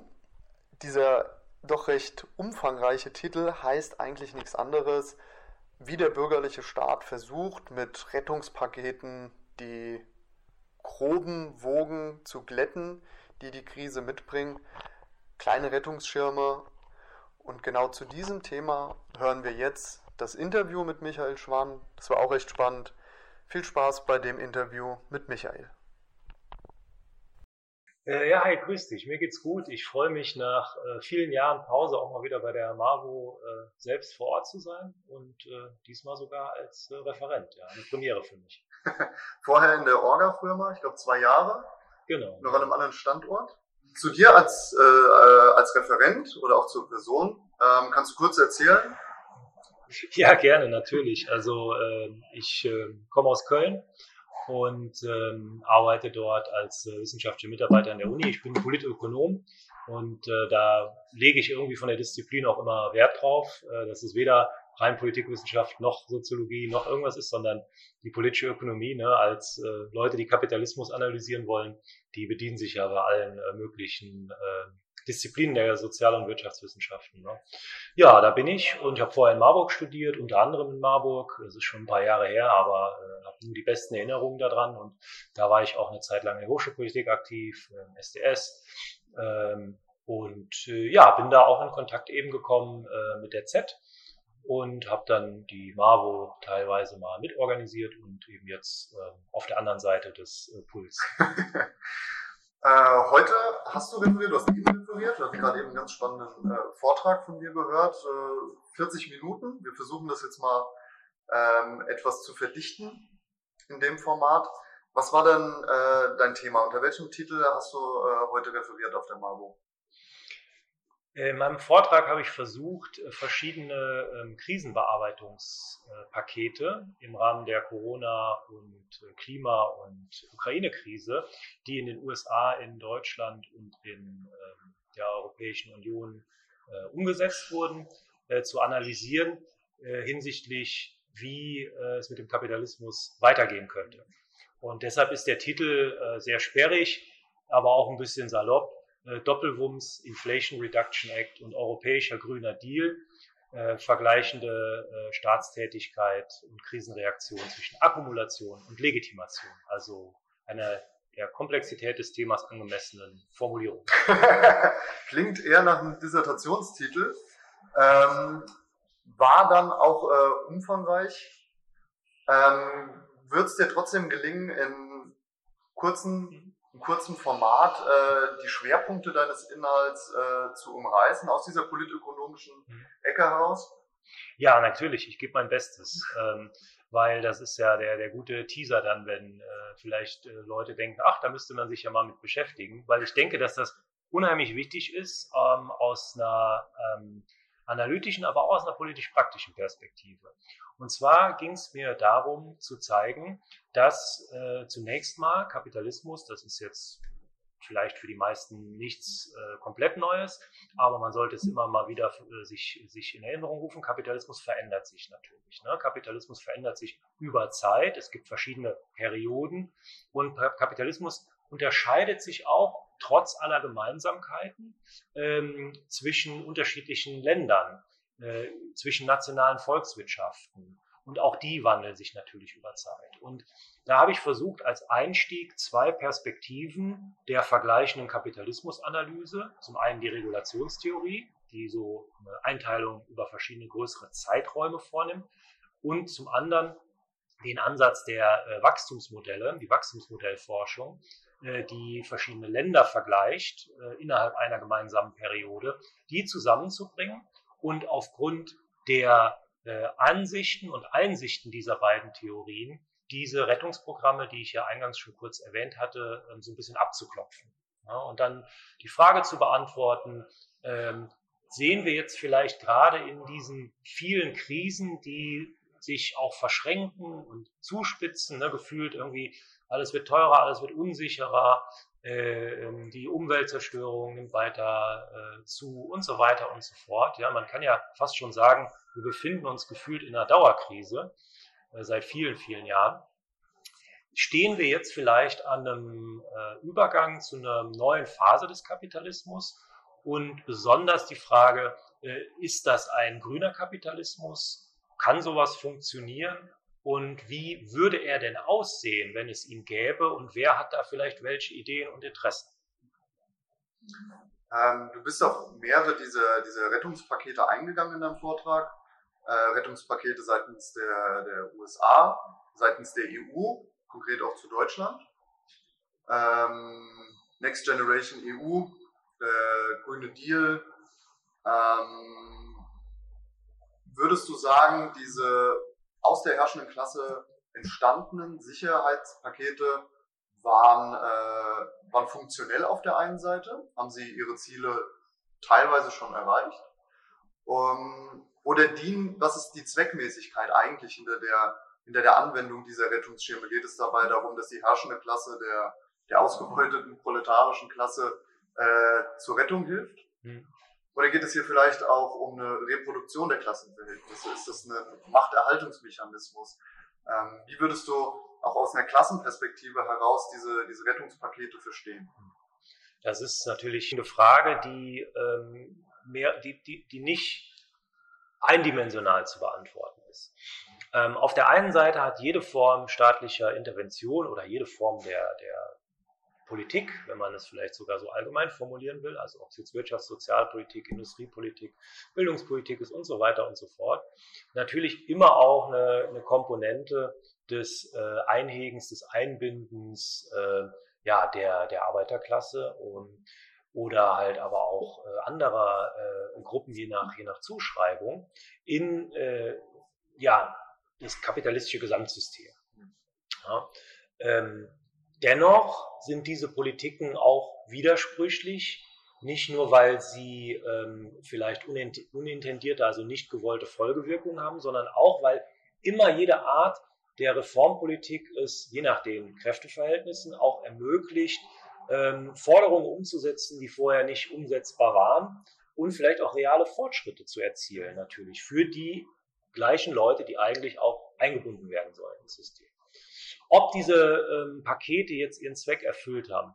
Diese Pakete sind unheimlich umfangreich. Man kann, wenn man es zusammenfasst, sagen, äh, die Art der Staatsintervention, die wir eigentlich so im sogenannten globalen Norden, also in den entwickelten kapitalistischen Ökonomien sehen, an vorderster Front natürlich die USA und auch Deutschland mit der dominanten Rolle in Europa, äh, sind Pakete, sind Volumina, äh, die bislang eigentlich noch kein vergleichbares Ausmaß kannten. Ne? Also es ist historisch schon eine Besonderheit.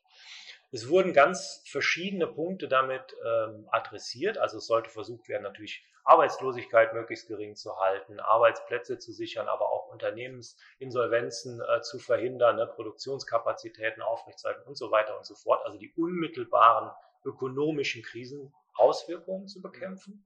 Und auf der anderen Seite aber auch strategisch, und da beginnen dann natürlich schon die ersten Kämpfe, ähm, die Ökonomie vielleicht zu verändern in Richtung dessen, was man als grüner oder digitaler oder wie auch immer Kapitalismus ähm, fassen kann. Ja? Und ob das gelingt, ist, glaube ich, ein offener Ausgang. Ich glaube nur, dass es sowohl in der herrschenden Klasse äh, als auch in großen Teilen der politischen Klasse, die natürlich damit verknüpft ist, äh, eine große Bereitschaft gibt, diesen Weg äh, versuchen zu gehen. Ähm, und ähm, eben diese Investitionen äh, so zu gestalten, dass ähm, ja, dass man vielleicht, da kommen wir wieder zum theoretischen Eingang mit dem Sprech der Regulationstheorie, ein neues Akkumulationsregime äh, hat. Eine stabile Form des Kapitalismus, die Wachstum generiert, die Profite generiert und die ähm, etwas weniger anfällig ist für Krisen. Vielleicht nochmal zu, der, äh, zu dem Kontext der Akkumulationsregime. Du hattest sie, glaube ich, eingeteilt in den fordistischen Teil, in den neoliberalen Teil und äh, bei dem zukünftigen großes Fragezeichen dahinter gesetzt, ob das ein grüner Kapitalismus ist. So ähnlich, glaube ich, habe ich die Folie in Erinnerung. Mhm. Ähm, was mich noch interessieren würde aus der ökonomischen äh, Perspektive, du hattest die Perioden des Kapitalismus als nicht, nicht statischer Kristall, wie es im Vorwort des Kapitals steht, ähm, auf verschiedene Perioden einsortiert, ist es produktiv oder finanzialisiert und so weiter, extensiv, ist es intensiv. Könntest du diese vielleicht drei periodischen Einordnungen, die du äh, uns heute gezeigt hast, äh, nochmal nennen? Ja, na gerne. Also die, der Vorteil der Regulationstheorie ist eben, äh, dass man versucht, diese Phasen der Stabilität einzugrenzen, in welchen dann jeweils vorherrschend ganz bestimmte Merkmale ausgeprägt sind. Ne? Also die erste Frage ist zum Beispiel immer, äh, was ist eigentlich so der treibende Sektor, in dem Akkumulation passiert. Ne? Ähm, da würde ich sagen, klar, im Fordismus, da war es natürlich die industrielle Massenproduktion, die mit der Massen, äh, mit dem Massenkonsum, der natürlich durch höhere, relativ hohe Löhne, äh, gute gewerkschaftliche Verankerung und so weiter abgesichert wurde. Finanzialisierten Kapitalismus, also dieser Phase so ab den 80er Jahren irgendwann, ähm, ja, sehen wir eine, eine, in meisten Ökonomien, Deutschland bildet da eine kleine Ausnahme, aber auch hier ist es passiert, eine starke Deindustrialisierung, ein Aufstieg des Dienstleistungssektors und vor allen Dingen, äh, das ist das Kernelement, eine Zunahme des äh, Finanzsektors und des Finanzkapitals. Ne? Und ähm, auf, der, auf der anderen Seite, wenn man sich dann jetzt nicht nur fragt, äh, was ist jetzt vielleicht der dominante Sektor, sondern äh, wie werden die Widersprüche bearbeitet, die äh, dieses System produziert, Widersprüche zwischen den Unternehmen, Widersprüche zwischen Kapital und Arbeit und so weiter und so fort, dann sehen wir äh, eine stärkere Dominanz im äh, Finanzmarktkapitalismus oder neoliberalen Kapitalismus natürlich von Marktlösungen, von Flexibilisierung, von Deregulierung, äh, von größerer Unsicherheit, von geringerer sozialer Absicherung, ähm, bei gleichzeitiger Veränderung auch der Beschäftigungsverhältnisse, ne? prekäre Beschäftigung, die Leute kennen das, ja, diese ganzen Formen, mit denen ja dann auch schlussendlich die Arbeitslosigkeit künstlich kleingerechnet wird, mhm. wenn die Leute äh, einfach nur schlechte, unter schlechten Bedingungen arbeiten. Und die spannende Frage für die Zukunft ist eben jetzt, ähm, was gibt es neue Sektoren, die die zentrale Rolle in diesem fiktiven grünen Kapitalismus äh, spielen? Oder ist es mehr vom Gleichen, nur mit ein paar anderen Vorzeichen? Und ich glaube, das ist noch offen. Man sieht, dass die Hochtechnologiesektoren äh, eine große Rolle spielen, auch aus sicherheitspolitischen Interessen. Man sieht, äh, dass natürlich die Industrie so ein bisschen auf ein Revival hofft, ne? so nach dem Motto, jetzt produzieren wir keine Autos mehr, sondern vielleicht Windräder oder E-Autos oder so, ne, löst die Probleme natürlich auch nur äh, sehr unzureichend, aber ermöglicht vielleicht wieder neue Absatzmärkte. Und da, äh, glaube glaub ich, ist es ganz spannend, wieder so ähm, die Kapitalfraktionen und die Sektoren äh, entweder in Konkurrenz oder in Ko äh, Kooperation miteinander äh, ja, in diesen grünen Kapitalismus wollen. Ich frage immer nach dem dialektischen Verhältnis zwischen Reform und Revolution. Jetzt habe ich aber wirklich mal einem Politökonom vor mir sitzen und kann es noch mal ein bisschen zuspitzen. Ähm, klar ist der Kapitalismus nicht reformierbar, sondern wir tragen eine Krise in den nächsten Zyklus, aber lösen nicht die grundsätzlichen Probleme der kapitalistischen Produktionsweise. Deswegen lassen wir die Frage vielleicht mal, ob Reform oder Revolution so ein bisschen beiseite, sondern ich frage dich konkret, ist eine Planungswirtschaft, ist eine, ist eine Planwirtschaft ein Lösungsmodell, um die aktuellen großen Krisen, die wir erleben, zu lösen? Also wenn wir über Lösungen sprechen, eine wirkliche Lösung, nicht morgen, nicht übermorgen, es geht jetzt nicht um die Preisexplosion oder äh, um den Mietenkampf, die vielleicht noch eine Reformlösung für eine aktuelle Verbesserung zulassen, mhm. sondern wirklich eine Systemlösung, finden wir die in ist eine Planwirtschaft das Lösungsmodell, äh, auf das wir zuarbeiten sollten. Das ist eine sehr spannende Frage. Das ist auch eine Diskussion, die ähm, so ein bisschen eingestaubt äh, scheint, ja, die lange nicht mehr aufgegriffen wurde. Äh, ich muss sagen, dass ich keine definitive Antwort darauf habe. Was ich schon glaube, ist, dass ähm, eine stärkere Steuerung und Planung eine größere Rolle spielen wird in der Ökonomie unabhängig davon, unter welchen Vorzeichen, ob das unter kapitalistischen Vorzeichen oder eben unter sozialistischen Vorzeichen äh, passiert. Ja. Äh, ganz einfach deshalb, weil äh, zum Teil multinationale Konzerne, private, große multinationale Konzerne heutzutage schon unheimlich geplant agieren. Aufgrund der Möglichkeiten der Datenverarbeitung, der Datenerfassung, ja, Daten auch als ähm, Ware mittlerweile, ne, zur Analyse von Verhalten, Steuerung von Produktionsketten. Das ist sowas von durchrationalisiert. Das hat also nichts mit irgendeinem Kapitalismus der chaotischen freien Konkurrenz zu tun, sondern es ist eigentlich ein sehr in vielen Teilen, das, die moderne transnationale äh, Firma ist in vielen Teilen ein ähm, ja, sehr hierarchisch strukturierter und sehr rational planerisch handelnder Akteur.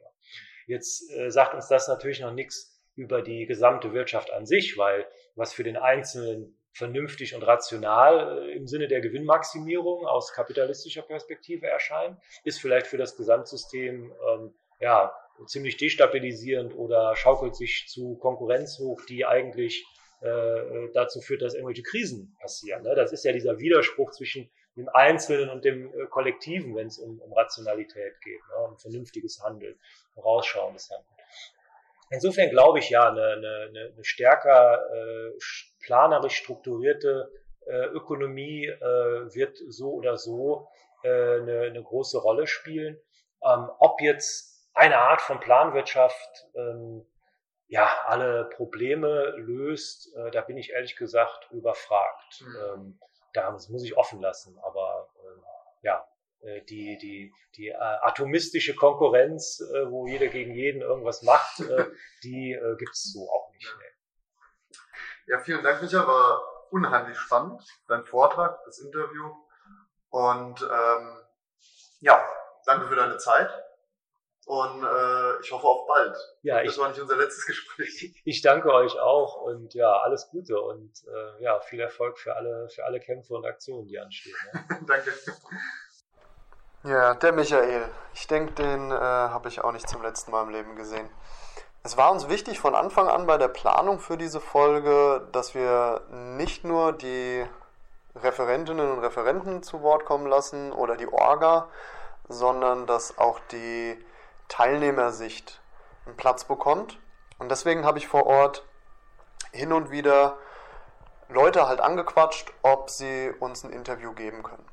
Und ein Genosse aus Frankfurt hat sich schnell bereit erklärt, gar kein Problem, setzt dich gerne mal mit mir hin. Und einen kleinen Auszug aus diesem Gespräch und zu seinen Eindrücken von der marxistischen Studienwoche, das hören wir jetzt. Hier ist der Genosse Thorsten. Äh, ja, danke für die Einladung. Ähm, genau, mir gefällt es bisher sehr gut. Äh, ich konnte auf jeden Fall einige spannende Vorträge mitnehmen.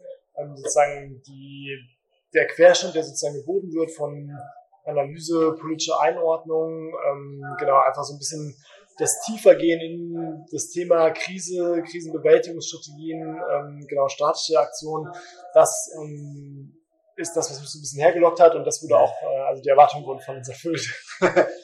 welches, welches Profil bringst du mit äh, zur Marbo? Ja, also genau, tatsächlich ähm, bin ich schon relativ lange ähm, innerhalb der linken, revolutionären Linken organisiert und aktiv und ähm, da führt natürlich auch kein Weg am äh, Marxismus vorbei. Ähm, tatsächlich ist es aber so, dass ich eigentlich aus einem, ähm, also vor allem äh, während der Krisen 2009, 2010, 2011 ähm, so einen Politisierungsschub ähm, mhm. Erlebt habe und da natürlich auch marxistische Antworten gesucht habe und da aber viel noch so in so einem postmarxistischen ähm, Theoriegebilde äh, so gefangen war. Mhm. Das hat sich ein bisschen aufgelöst. So, äh, also genau, ich bin aktiv in der revolutionären Gruppe, äh, genau Aurora hier in Frankfurt. Und ähm, da ist sozusagen das, ähm, das Spektrum, was wir so versuchen an marxistischer Theorie und ähm, Theoriebildung auch zu fassen, das ist ein Stück weit breiter. Mhm. Und äh, wir waren einfach ähm, auf der Suche nach genau, zeitgenössischen marxistischen theoretischen Antworten. Und das haben wir so ein bisschen äh, immer wieder auch in der Z gefunden, also einerseits in den Heften, aber auch in der marxistischen Studienwoche, also einfach weil äh, aktuelle Themen dort ähm, ziemlich gut behandelt werden. Und ähm, genau, deshalb es gibt schon einiges an Vorerfahrungen aus, ähm, genau, aus theoretischer Auseinandersetzung, aus praktischer Auseinandersetzung. Und ähm, genau, es ist eher so äh, die Suche nach aktuellen Antworten auf konkrete Fragestellungen. Klingt so, als wäre es nicht deine erste Marvo. Warst du vorher schon mal hier? Ähm, genau, ich durfte letztes Jahr schon mal teilnehmen ja. ähm, bei dem Imperialismus-Schwerpunkt. Mhm. Ähm, genau, also auch da ein perfekter Zeitpunkt, irgendwie um sich damit zu beschäftigen mit dem ähm, ähm, genau mit dem Konflikt in der Ukraine und äh, auch da ne, wertvolle Basisbeiträge, wertvolle genau, Grundlagen gelegt fürs Imperialismusverständnis, aber auch sozusagen für die Bewertung ähm, aktueller Konflikte und Entwicklungen. So, ähm, klar, ne, jetzt äh, mit dem Krisenschwerpunkt ist es ein Stück weit allgemeiner gefasst. Also es geht nicht um eine spezifische aktuelle Krise, sondern das generelle Phänomen der multiplen Krisen. Aber auch hier ähm, gab es ähm, in den letzten Tagen einfach so viele wichtige Einschätzungen, ähm, Fragen, die uns auch sozusagen in der konkreten politischen Praxis umtreiben, die so, genau, also wo so ein bisschen Licht ins Dunkel gebracht wurde, würde ich sagen. Wie ist es bei dir mit Perspektive, nachdem du schon skizziert hast, dass die, dass die Krise äh, viel mit der, mit der Produktionsweise, der kapitalistischen Produktionsweise zu tun hat und Reformwege in der Regel dazu führen, dass, dass die Krisen nicht grundsätzlich aufgelöst werden, sondern Krisen verschoben werden in die Zukunft, sie vielleicht verändert werden, aber die grundsätzliche äh, Krisenursache in der Produktionsweise selbst zu finden ist. Da leitet sich immer die Frage ab nach Luxemburg, Reform oder Revolution. Was sagst du dazu?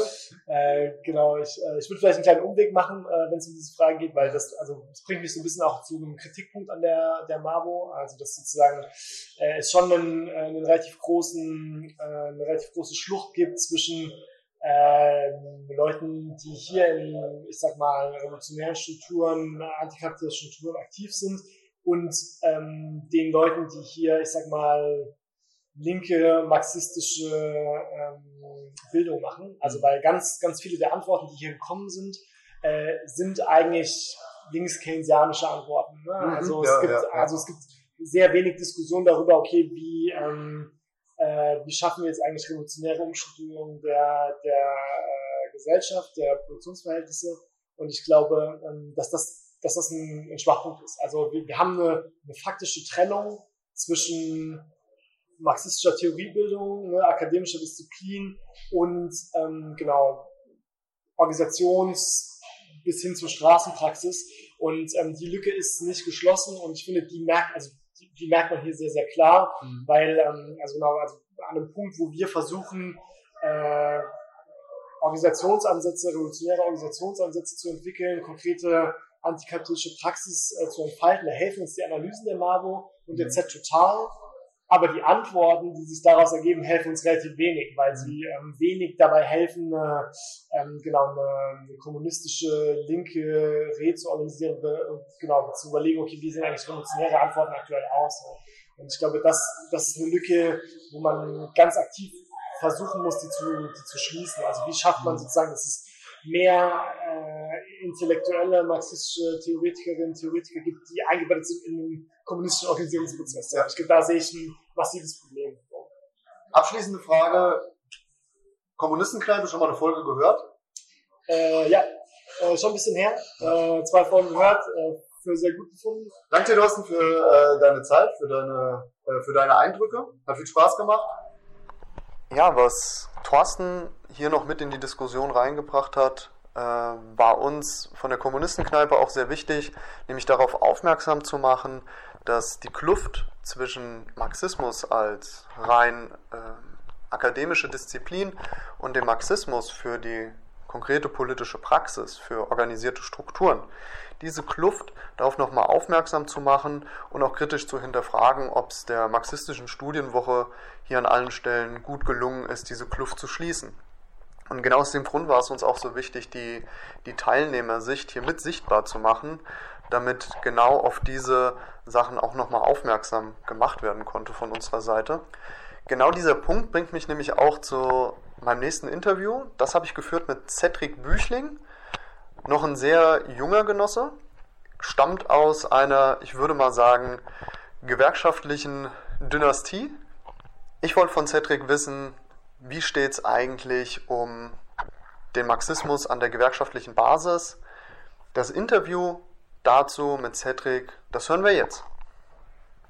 Ja, vielen Dank äh, für die Einladung auch hier in deinem äh, Stoßinterview, in dem Podcast. Es äh, ist eine große Ehre, auch hier sein zu dürfen. Ich bin Cedric Büchting, das wurde schon gesagt, 27 äh, Jahre alt. Ich habe nach dem Abi zwei Freiwilligendienste gemacht, so einen kurzen, kurzen Abriss, wer ich bin, warum. Ähm, und danach dann mit einer kurzen Unterbrechung eine Ausbildung bei Volkswagen ähm, gemacht zum Mechatroniker, noch ein Jahr am Band in drei Schichten in der Produktion des Elektromotors gearbeitet, MEW Plus in Kassel. Und bin in dieser Zeit ähm, auch in der Klimabewegung aktiv geworden, war Bundessprecher für Strategien, später auch gemeinsam mit Luisa Bundessprecher für Kooperationen, ähm, also hatte auch, glaube ich, in der Bewegung einen guten Einblick in die Strukturen, in die Abläufe und, und äh, ja, in die, in die Systematik der, der Bewegung und äh, bin aber jetzt in meinem Studium äh, und studiere derzeit Governance in Freiburg und bin jetzt wieder Gewerkschaftsaktiver, äh, um weiterhin mit dem Ziel, Gewerkschaften und Klimabewegung zusammenzubringen. Ähm, ich glaube aber, dass die Differenz da bei den Gewerkschaften doch noch größer ist und äh, dass da mehr Arbeit vor uns liegt. Das ist natürlich schön, jemand mit so einer doppelten Brille dabei zu haben. Äh, Im Kontext des Titels der marxistischen Studienwoche Multiple Krisen. Das ist natürlich eine äh, Klimakrise, eine, die hier viel zum Thema wird.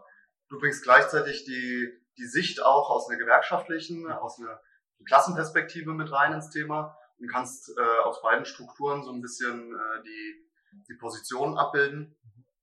Ja, das Erste, was mir in den Kopf kommt bei der multiplen Krise, Krise ist der Begriff von Klaus Dörre, die sozialökologische Zangenkrise, in der wir uns derzeit befinden. Also auf der einen Seite die anbahnende und immer schlimmer werdende Klimakrise. Wir sind jetzt schon bei einer Erderwärmung von 1,2 Grad. Wissenschaft streitet sich, ob es vielleicht noch ein halbes Grad höher ist oder nicht. Wo wir jetzt schon sind, wir sehen die Auswirkungen ähm, jetzt gerade aktuell in Norwegen, wo der Staudamm gebrochen ist, in Slowenien. Äh, wir haben die Auswirkungen noch aus dem Ahrtal, ähm, noch kräftige Erinnerungen, die Waldbrände, Griechenland, Italien, Türkei. Also ich glaube, dass, ähm, dass wir erleben jetzt auch in Europa, die Klimakrise ist da. Und gleichzeitig sind wir aber in einer massiven sozialen Krise durch die aktuelle Inflation, die sich aber auch schon, und das ist jetzt kein, kein Werk der letzten zwei Jahre und seit Beginn des Ukraine-Kriegs, sondern es hat sich eigentlich schon seit längerem angebahnt, dass die sozialen Bedingungen in Deutschland sich verschärfen. Nicht nur in Deutschland, in Europa, die, die Reallöhne sinken. Und meine Position ist es, dass beides dieselbe Ursache hat. Beides an der Ausbeutung von Mensch und Natur zum Profitinteresse einiger weniger. Dass das quasi der Motor ist, der beides vorantreibt und dass dementsprechend auch die Lösung dieser sozialökologischen Zangenkrise gemeinsam gedacht werden muss. Wir erleben ja auch gerade im Rahmen der, der Krise oder der Krisen, die passieren, wir erleben Preisexplosionen, Heizkosten steigen nach oben, Mietpreise explodieren wahnsinnig. Das heißt, große Teile der Bevölkerung leiden ganz konkret, sehen sich mit den Widersprüchen des Systems konfrontiert. Und die Forderungen von vielen Gewerkschaften, EVG, IG Metall, Verdi, die Kämpfe passieren, wir erleben diese Kämpfe, wir verfolgen diese Kämpfe, müssen aber zu häufig feststellen, dass Reallohnverluste gefeiert werden. Dass Verdi-Vertreter einen Nicht-Inflationsausgleich als Erfolg darlegen. Viele Leute, die sich in Gewerkschaften organisieren, sind davon enttäuscht, fühlen sich von den, als gewerkschaftliche Basis, von den gewerkschaftlichen Führungsinstanzen enttäuscht, nicht gut vertreten und wünschten sich wahrscheinlich eine klassenbewusstere Gewerkschaft. Wünschst du dir die auch? Definitiv. Also die Gewerkschaften, gerade in Deutschland, ähm, sind ein sehr sozialpartnerschaftliches System, in das sie sehr eng eingebunden sind, was Vor- und Nachteile hat. Also die, gerade was wir jetzt auf Volkswagen schauen, die Montanmitbestimmung, ähm, das Co-Management, was da vorgelebt wird, was äh, sicherlich in vielen Bereichen zu sehr, sehr positiven Arbeitsbedingungen und Lebensbedingungen führen. Nicht umsonst sind Tarifverträge bei Volkswagen die besten der Welt. Ähm, auf der anderen Seite ähm, ist es aber so, dass die Gewerkschaften doch eben Akteure im Kapitalismus sind und auch kein Interesse haben, daran systematisch was zu ändern. Die Gewerkschaften haben ihre Rolle gefunden im System, äh, alle zwei, drei Jahre für eben Tarifsteigerungen äh, zu kämpfen. Früher gab es den Anspruch, Inflationsrate plus X und dieses plus X war eben eine Umverteilungskomponente, also von dem generierten Mehrwert, der im Jahr erzeugt wurde, sich einen Teil zu holen, damit eigentlich die Schere zwischen Arm und Reich kleiner wird. Ähm, ich glaube, die Erkenntnis ist, und die Erkenntnis ist jetzt nicht neu, sondern auch in den letzten Jahrzehnten schon, aber ich glaube, so langsam sickert sie durch. Dieses Plus X funktioniert nicht. Wir haben es ja jetzt in der aktuellen Tarifrunde zugegebenermaßen bei einer sehr, sehr hohen Inflation trotzdem nicht geschafft, die Inflation erstmal zu erreichen. Und da müssen wir uns tatsächlich fragen als Gewerkschaften, was sind da unsere Perspektiven? Wie kommen wir aus dieser Schwächeposition, in der wir gerade sind, heraus? Und das, obwohl wir eigentlich gerade die historisch höchsten Tarifbeschlüsse erzielt haben, ist es trotzdem noch zu wenig. Und das muss man, glaube ich, auch klar benennen. Konkret zum letzten Jahr hat äh, Fahimi, die Vorsitzende des DGB, äh, während der Krise, während der Druck sehr stark war auf die arbeitende Klasse, hat Boni-Zahlungen verteidigt oder überhaupt erst mit ins Spiel gebracht bei extremen Gewinnmargen größerer Konzerne, gerade im Energiesektor. Shell beispielsweise hat äh, die Gewinne vervielfacht. Ähm, viele andere werden hier zu nennen, auch aus dem Lebensmittelsektor, Aldi beispielsweise. Macht es einen sauer, wenn man als Gewerkschafter dann von den höchsten Instanzen, den Vorsitzenden des DGB, solche Formulierungen hört? Ich glaube, es hat sich da sehr unglücklich ausgedrückt. Ich könnte mir vorstellen, dass da auch mehr dahinter steckt, denn Realität ist ja auch, dass die Gewerkschaften, zumindest die gewerkschaftliche Stiftung, die Hans-Böckler-Stiftung, auch durch eben solche Vorstandsgehälter mitfinanziert wird, beziehungsweise Aufsichtsratgehälter, wo dann eben auch gewerkschaftliche Vertretungen drin sitzen. Und es natürlich auch klar ist, dass wir auch als Gewerkschaften weiterhin die finanziellen Mittel brauchen, die uns zur Verfügung stellen, äh, stehen, denn äh, dadurch finanzieren wir es, dass Menschen ohne akademischen Hintergrund äh, auch es äh, ermöglicht wird, an die Uni zu gehen. Und also auch wenn jetzt auf einmal in Vorständen keine Boni mehr ausgezahlt würden, äh, würden auch tatsächlich wir darunter leiden. Ich glaube, diesen Zusammenhang hat sie aber nicht klar gemacht. Ich weiß nicht, unterstelle ihr jetzt mal wohlwollend, dass das dahinter steckte. Ähm, aber auf der anderen Seite ist natürlich ein Anzeichen dafür, wie eingebunden ins kapitalistische System Gewerkschaften eigentlich sind. Nicht, dass, also nicht, nicht umsonst kämpft IG Metall massiv auch für einen Industriestrompreis. Eigentlicher ähm, als Vorreiter der Industrie ähm, oder als, als, als äh, Schild, was, was vorher getragen wird. Guck mal, selbst Beschäftigten wollen das äh, in dem Narrativ, dann könnten die die Beschäftigung absichern. Wir müssen konkurrenzfähig bleiben. Also da wird sehr innerhalb des Systems gedacht. Im Rahmen der marxistischen Studienwoche wurde häufig die Systemfrage diskutiert. Ist die kapitalistische Produktionsweise, ich mache mal ganz abgekürzt, GWG', mhm. ist diese Form der Profitanreicherung, diese Form der Ausbeutung, Ausbeutungs-, Herrschafts-, Unterdrückungsverhältnisse, die diese Produktionsweise mit sich bringen, als Ursache für diese multiplen Krisen. Da sind wir uns weitestgehend, denke ich, einig. Jetzt ist die Frage, wie kommen wir, wie gehen wir mit den Krisen um? Reformwege oder revolutionäre Perspektiven? Gibt es zwischen Reform und Revolution dialektische Verhältnisse? Wie sieht dieses dialektische Verhältnis aus? Wie würdest du dich positionieren? Müssen wir momentan reale Reformwege gehen und die um eine revolutionäre Perspektive ergänzen? Oder jetzt konkret revolutionäre Perspektiven heute, hier und jetzt im Kampf eröffnen? Das ist ja die alte Frage Sozialreform oder Revolution, die schon Rosa Luxemburg diskutiert hat.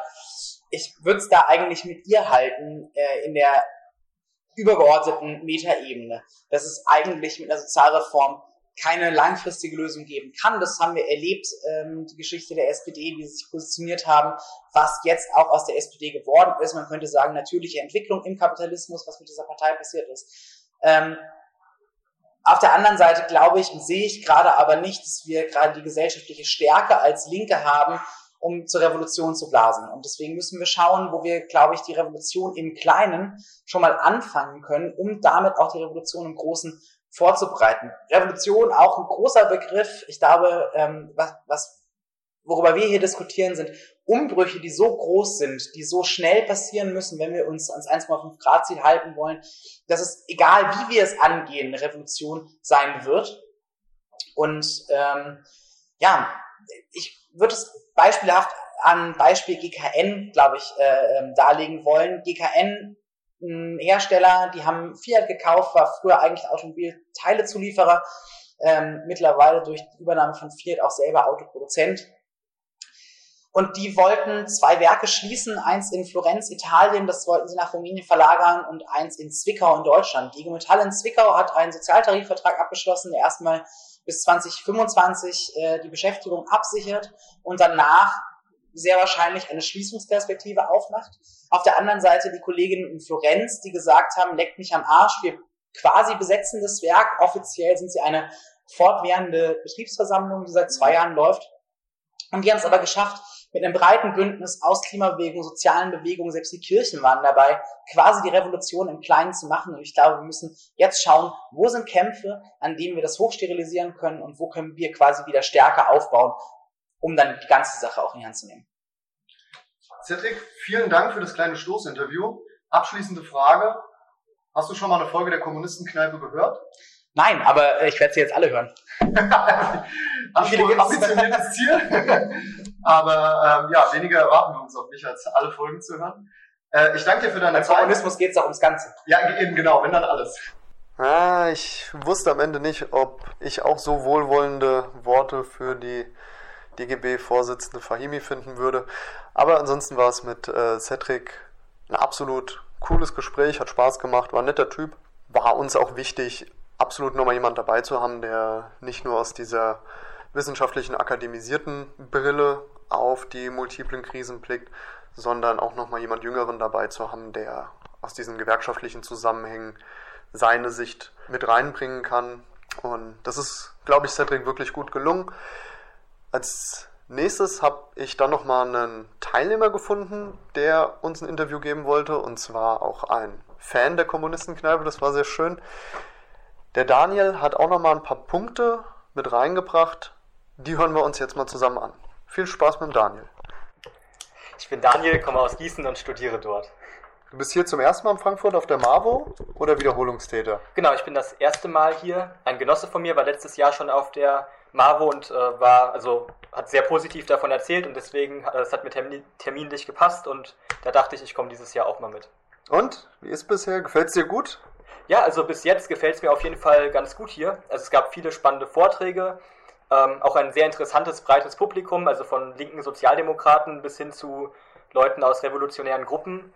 An manchen Stellen äh, war es vielleicht auch dann, also hat ein bisschen die revolutionäre Perspektive vielleicht auch gefehlt in manchen Vorträgen. Da ging es eher ins äh, links-keynesianische, aber äh, also im Gesamten finde ich es total schön hier und äh, konnte auf jeden Fall viele spannende Sachen mitnehmen. Okay, hast du unter den äh, Vorträgen, die du gehört hast, oder vielleicht auch über die Vorträge hinaus, äh, jetzt schon besondere Highlights hier auf der MAVO? Ja, auf jeden Fall. Also äh, besonders gefallen haben mir die Arbeitsgruppen. Ähm, wir haben uns in unserer Arbeitsgruppe, in der ich war, ausführlich über die Krise der bürgerlichen Demokratie und äh, den Aufstieg der neuen Rechten gesprochen. Auch die Auftaktspodiumsdiskussion am Montag fand ich auch sehr spannend. Das klingt so, als konntest du dir auf jeden Fall gut vorstellen, nächstes Jahr wieder zur MAVO zu kommen, 24. Ja, total. Also es hat mir wirklich gut gefallen und wenn es mir zeitlich passt, werde ich auf jeden Fall nochmal wiederkommen. Wenn du dir ein Thema wünschen dürftest fürs nächste Jahr, unter welchem, welchen Titel würdest du wählen für die, für die MAVO 2024, gerade unter den von dir eben genannten, äh, vielleicht auch Kritikpunkten, wo du Teile der, der, der Panel-Diskussion oder auch der, der Vorträge bisschen zu linkskeynesianistisch äh, daherkam. Aus dieser Kritik heraus, wie würdest du einen Titel wählen für die MAVO 2024? Mhm. Äh, wir haben bis jetzt viel darüber gesprochen, was die verschiedenen Aspekte der Krise sind und das mhm. war auch sehr interessant und aufschlussreich.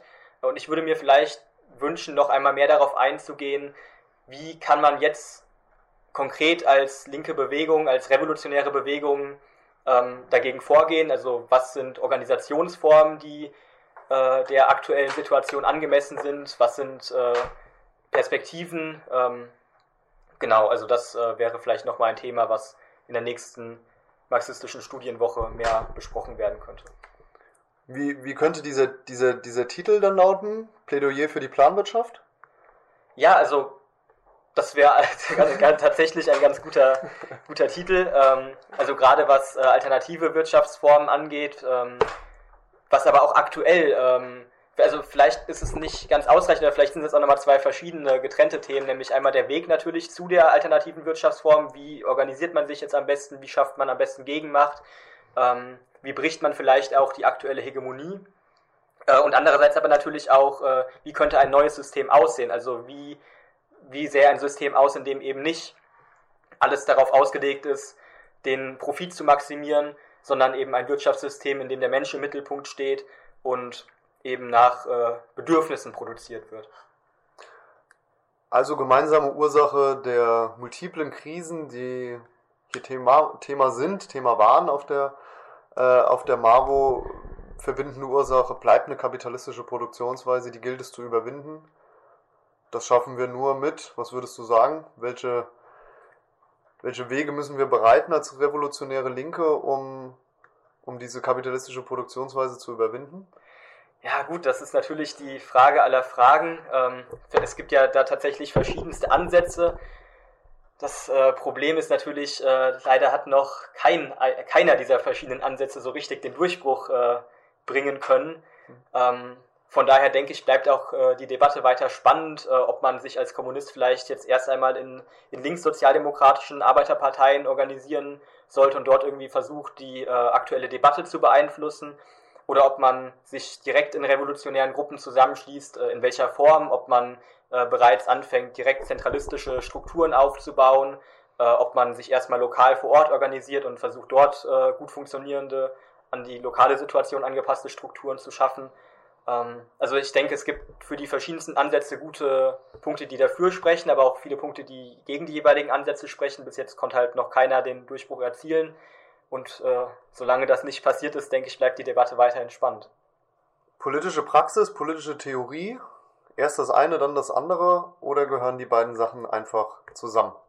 Ja, ich denke, äh, Praxis und Theorie stehen schon in einem dialektischen Wechselverhältnis. Ähm, also ohne die äh, Praxis als, als Erdung der, der theoretischen Arbeit, denke ich, äh, läuft theoretische Arbeit auch oft ins, ins Leere. Mhm. Ja, also sie müssen auf jeden Fall zusammen gedacht werden. Ähm, also ohne eine revolutionäre Theorie ist natürlich auch die Praxis äh, blind bis zu einem gewissen Grad. Dann ist es eher ein äh, in den Tag hineinarbeiten. Also wenn man nicht direkt weiß, also worauf will ich wirklich hinaus und was sind die konkreten Schritte, die ich äh, gehen muss, um das eben zu erreichen, wenn man sich darüber nicht äh, grundlegende Gedanken macht und eben an einer systematischen Analyse auch der Verhältnisse arbeitet, dann läuft natürlich auch die Praxis ins Leere. Genauso läuft aber natürlich auch Theoriearbeit ins Leere, wenn sie nicht mehr von der Praxis geerdet ist, wenn ähm, ja, der Theoretiker in einem Elfenbeinturm sitzt und gar nicht mehr irgendwie die, die realen Verhältnisse mehr mitbekommt, nicht mehr in den realen Kämpfen präsent ist äh, und sich dann vielleicht auch in irgendwelchen theoretischen Konstrukten verrennt, die dann eigentlich für die reale Praxis auch keine, keine sinnvolle Bedeutung mehr haben dann. Also es braucht sowohl die Praxis als auch die Theorie und beides muss natürlich auf eine produktive Art und Weise miteinander verbunden werden. Sehr gut. Vielen Dank. Äh, Daniel, kennst du, kennst du unser Format, die Kommunistenkneipe? Äh, ja, tatsächlich. Also die Kommunistenkneipe ist tatsächlich mein Lieblingspodcast neben dem Podcast von Fabian Lehr. Ähm, daher freue ich mich besonders hier im Interview äh, Teil dessen zu sein und freue mich auch schon sehr auf die Folge, wenn sie bald denn erscheint. Ja, ich gebe mir Mühe mit dem Schnitt. Vielen Dank für deine Zeit. Ja, sehr gerne. Vielen Dank dir. Ciao, mach's gut. Tschüss. Die Sicht von den Teilnehmern ist einfach immer unheimlich wichtig, dass hier auch Lob, Kritik ausreichend Platz findet. Ich finde super, dass Daniel mit mir das äh, Gespräch geführt hat. Als nächstes war ich dann im Interview mit Daria Daria die Pressesprecherin von Fridays for Future.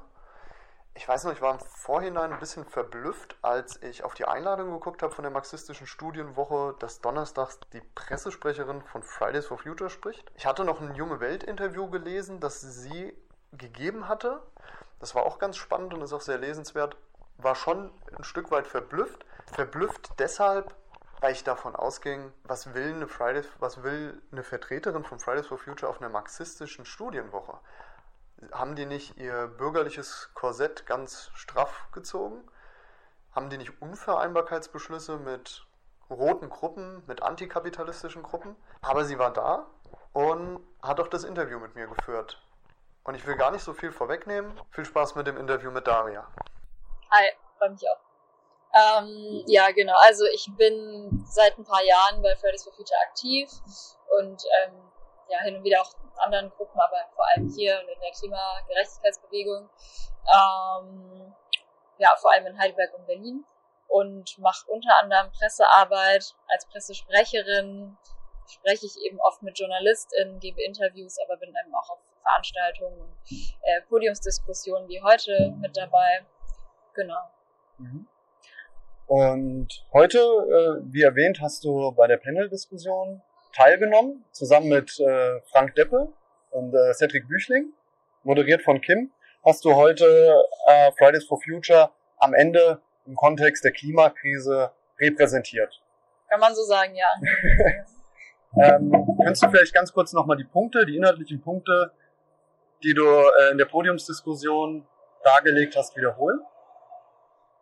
Ja, ähm, also angefangen habe ich einfach damit, wie wir, also nachdem ich uns vorgestellt habe, aber ich glaube, die meisten von euch kennen uns ja auch ein bisschen, ähm, habe ich eben drüber gesprochen, wie die Klimakrise in unseren Augen mit anderen Krisen zusammenhängt, dass es den gemeinsamen Ursprung gibt, der am Ende schon der Kapitalismus ist. Und ähm, dass wir da auch nur rauskommen, wenn wir die Klimakrise Verbindung setzen mit anderen sozialen, strukturellen, also sozialen Krisen, mit anderen strukturellen Problemen und ähm, die Ursache gemeinsam bekämpfen. Deshalb Vernetzung auch sehr wichtig ist. Und dann haben wir vor allem Thema Gewerkschaftsarbeit, wie man sich da besser vernetzen kann, um eben auch dieses Ausspielen verschiedener ähm, verschiedener Teile der Gesellschaft ein bisschen zu bekämpfen und sich stattdessen zusammenzutun und die Kräfte zu bündeln. Eine große kritische Frage, eine, eine aktuelle Frage. Es gibt äh, Rückgang in der Mobilisierungskapazität äh, der Friday for Future Bewegung. Ähm, wird häufig erklärt anhand von der pandemischen Situation, dass das einfach äh, die, die Bewegung geschwächt hat. Könnte es auch sein, dass die Teilnehmer der Bewegung zu Gründungsmoment von Fridays for Future, zu den Hochzeiten, große Erwartungen hatten in reelle Bewegungen, auf einen wirklichen Hebel, eine Einwirkung auf die Politik, auch auf die herrschende Klasse. Hab, sind diese, diese Erwartungen vielleicht nicht gerecht geworden? Konnte Fridays for Future vielleicht diese anfänglichen ähm, Hoffnungen, die viele in diese Bewegung hatten, nicht ganz erfüllen und sind deswegen die Mobilisierungskapazitäten zurückgegangen? Also ich glaube, dass es neben der Pandemie und anderen Einflussfaktoren sicherlich, also dass Frustration da auch eine Rolle spielt. Sicherlich, ich kann tatsächlich jetzt nicht beurteilen, wie, welche Erwartungen alles im Raum standen.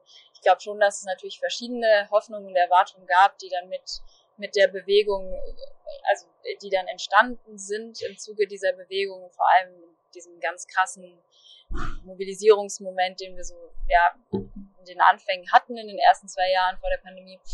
Ähm, also ja, natürlich gibt es gibt es viele Enttäuschungen, sowohl, also zum einen, weil tatsächlich unsere Forderungen, also auch die realpolitischen nicht erfüllt wurden. Also allein auf der Ebene gibt es das schon sicherlich. Es gibt natürlich auch viele Menschen, die ähm, eine, ich glaube, eine marxistische Gesellschaftsanalyse haben und auch Fridays for Future in diesem Kontext gesehen haben und ähm, sich da vielleicht auch eine Funktion erhofft haben, die nicht voll und ganz aufgegangen ist. Letztendlich muss man ja sagen, also die, die Situation, politische Situation ist gerade so, wie sie ist, das sehen wir ja.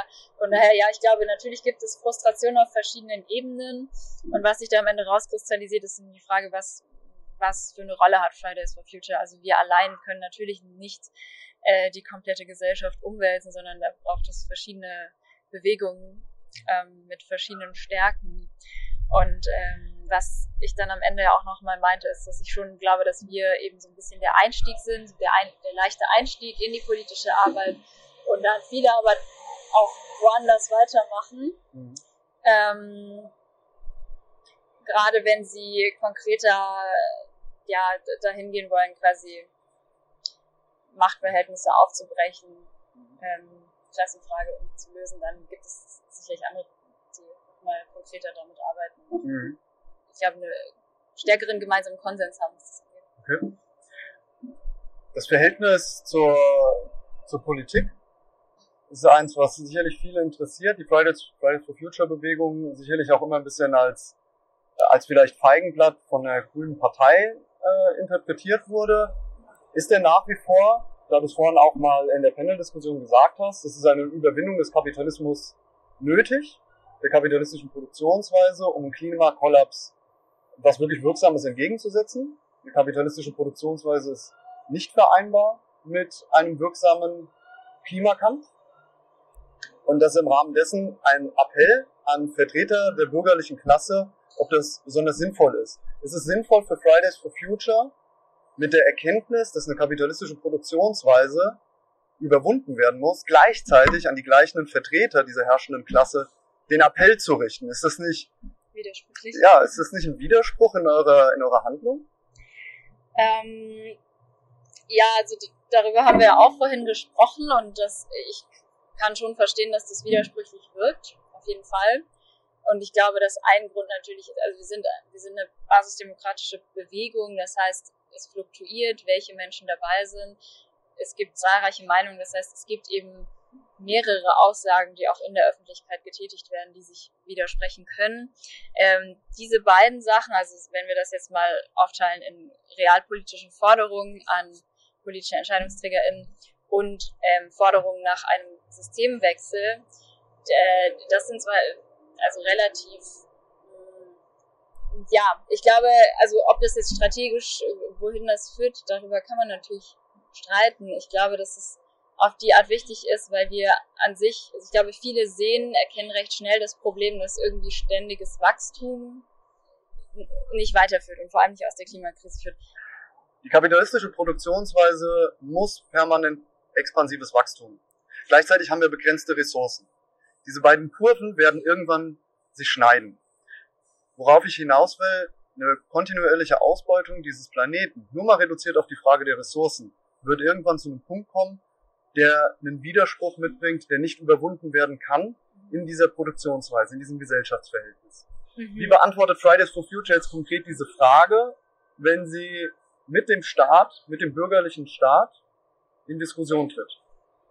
Also ich kann vielleicht mal so anfangen, wie Fridays for Future generell mit der Thematik, die dahinter steht, umgeht. Also was, was da ja drin steckt, ist im Prinzip ewiges Wachstum funktioniert nicht, hat zahlreiche, äh, zahlreiche Krisen äh, ausgelöst und man kann durch diesen Ursprung der Krisen die Krisen nicht lösen. Man kann nicht mit, ja, mit Kapitalismus die Klimakrise lösen oder andere soziale Krisen und äh, Unterdrückungsstrukturen, die dadurch ausgelöst worden sind. Und also insbesondere dadurch, dass natürlich, wenn Profit immer die oberste Priorität hat, dann wird alles andere natürlich automatisch hinten angestellt, also Menschenrechte und ähm, die Ressourcen der Natur. Und das ist ein Widerspruch in sich.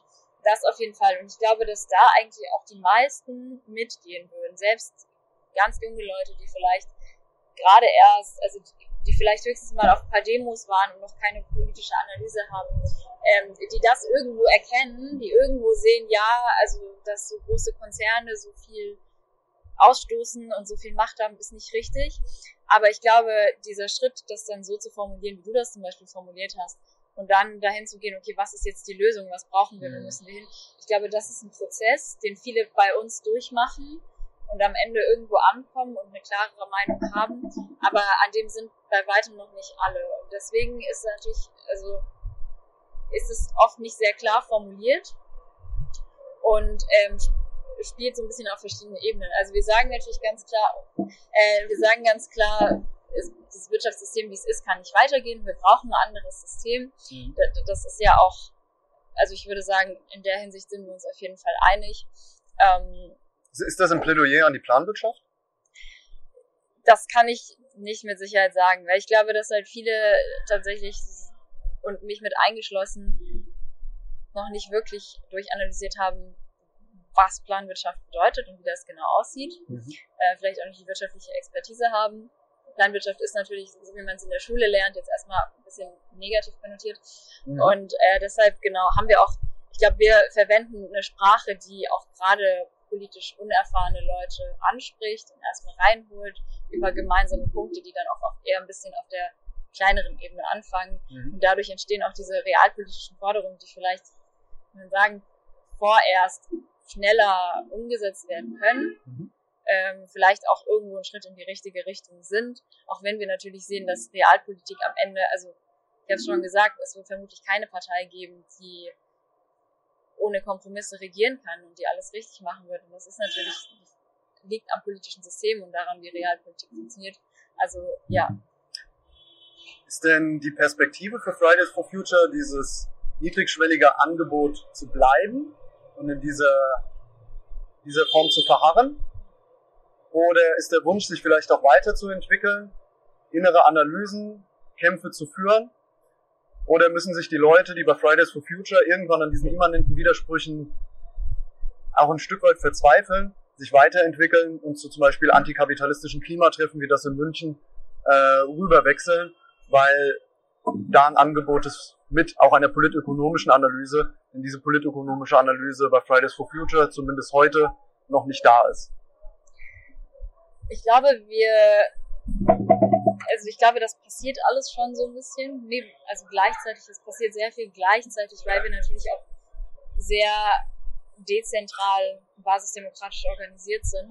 Und es gibt, es gibt Menschen, die durchaus diese Analyse schon gemacht haben und rüber, also zu anderen Bewegungen gegangen sind, weitergegangen sind oder in antikapitalistischen Bewegungen aktiv sind und bei Fridays for Future. Also all das findet statt. Aber ich glaube schon, dass wir so ein bisschen unsere Nische darin gefunden haben, diese Einstiegsbewegung zu sein und ähm, auch bewusst, wenn wir, also es gibt natürlich Strategiegespräche, es gibt auch diese Analysen und es gibt äh, zumindest bis dahin wurde ein Konsens geschafft, dass man natürlich sagt, so, ja, wir müssen weg von diesem Wachstumsdrang. Mhm. Ähm, der Grund, warum das selten mit konkreteren Vorstellungen äh, gefüllt wird und selten weiter ausgeführt wird, ist, glaube ich, zum einen, weil wir sehr handlungsbasiert, wenn wir sehr handlungsbasierte Praxis haben, weil wir erst immer, also die Praxis war eigentlich immer Demos organisieren, immer viele Menschen auf die Straße bringen und Theorie und Analyse und Strategiedebatten waren immer so ein bisschen die zweite Priorität oder vielleicht auch die dritte. Mhm. Ähm, und das macht einfach so ein bisschen diese Bewegung aus. Und ich, viele sagen, also viele haben den Wunsch, dass man mehr Räume findet für strategischen Austausch und was wollen wir eigentlich, wo wollen wir hin und da sind wir auch immer weiter dran, die zu schaffen. Aber ich glaube, dass es auch schon wichtig ist, dass es eine Bewegung gibt, die Menschen erstmal überhaupt reinholt, die Menschen zeigt, die noch gar keine politische Auseinandersetzung, kein politisches Bewusstsein haben äh, und einfach nur sehen, oh, ich, ich habe jetzt mal Lust, irgendwie, also ja, Klima finde ich auch blöd und irgendwie finde ich auch irgendwie blöd, dass jetzt RWE so viel, äh, also so viele Dörfer abgerissen hat, beispielsweise. Mhm. Und dann sagen ja, ich habe jetzt mal Lust, eine Demo zu organisieren, dass man Menschen so erstmal reinholt und dann im zweiten Schritt auch ähm, über die Systemfrage spricht oder über die Ursachen. Weil ich glaube, das passiert nach, also nach paar Wochen oder Monaten kommt dieses Bewusstsein bei den meisten einfach schon an mhm. durch die Diskurse. Okay, vielen Dank. Die wäre ein sehr interessantes Gespräch, das noch äh, deutlich länger zu führen und noch ein paar kritischere Fragen zu formulieren. Wir müssen ja leider in einem Stoßinterview bleiben und deswegen die abschließende Frage, hast du schon mal eine Folge der Kommunistenkneipe gehört? Nein, aber mach jetzt. Machst du jetzt? Natürlich, also ja, nicht nur meine eigene.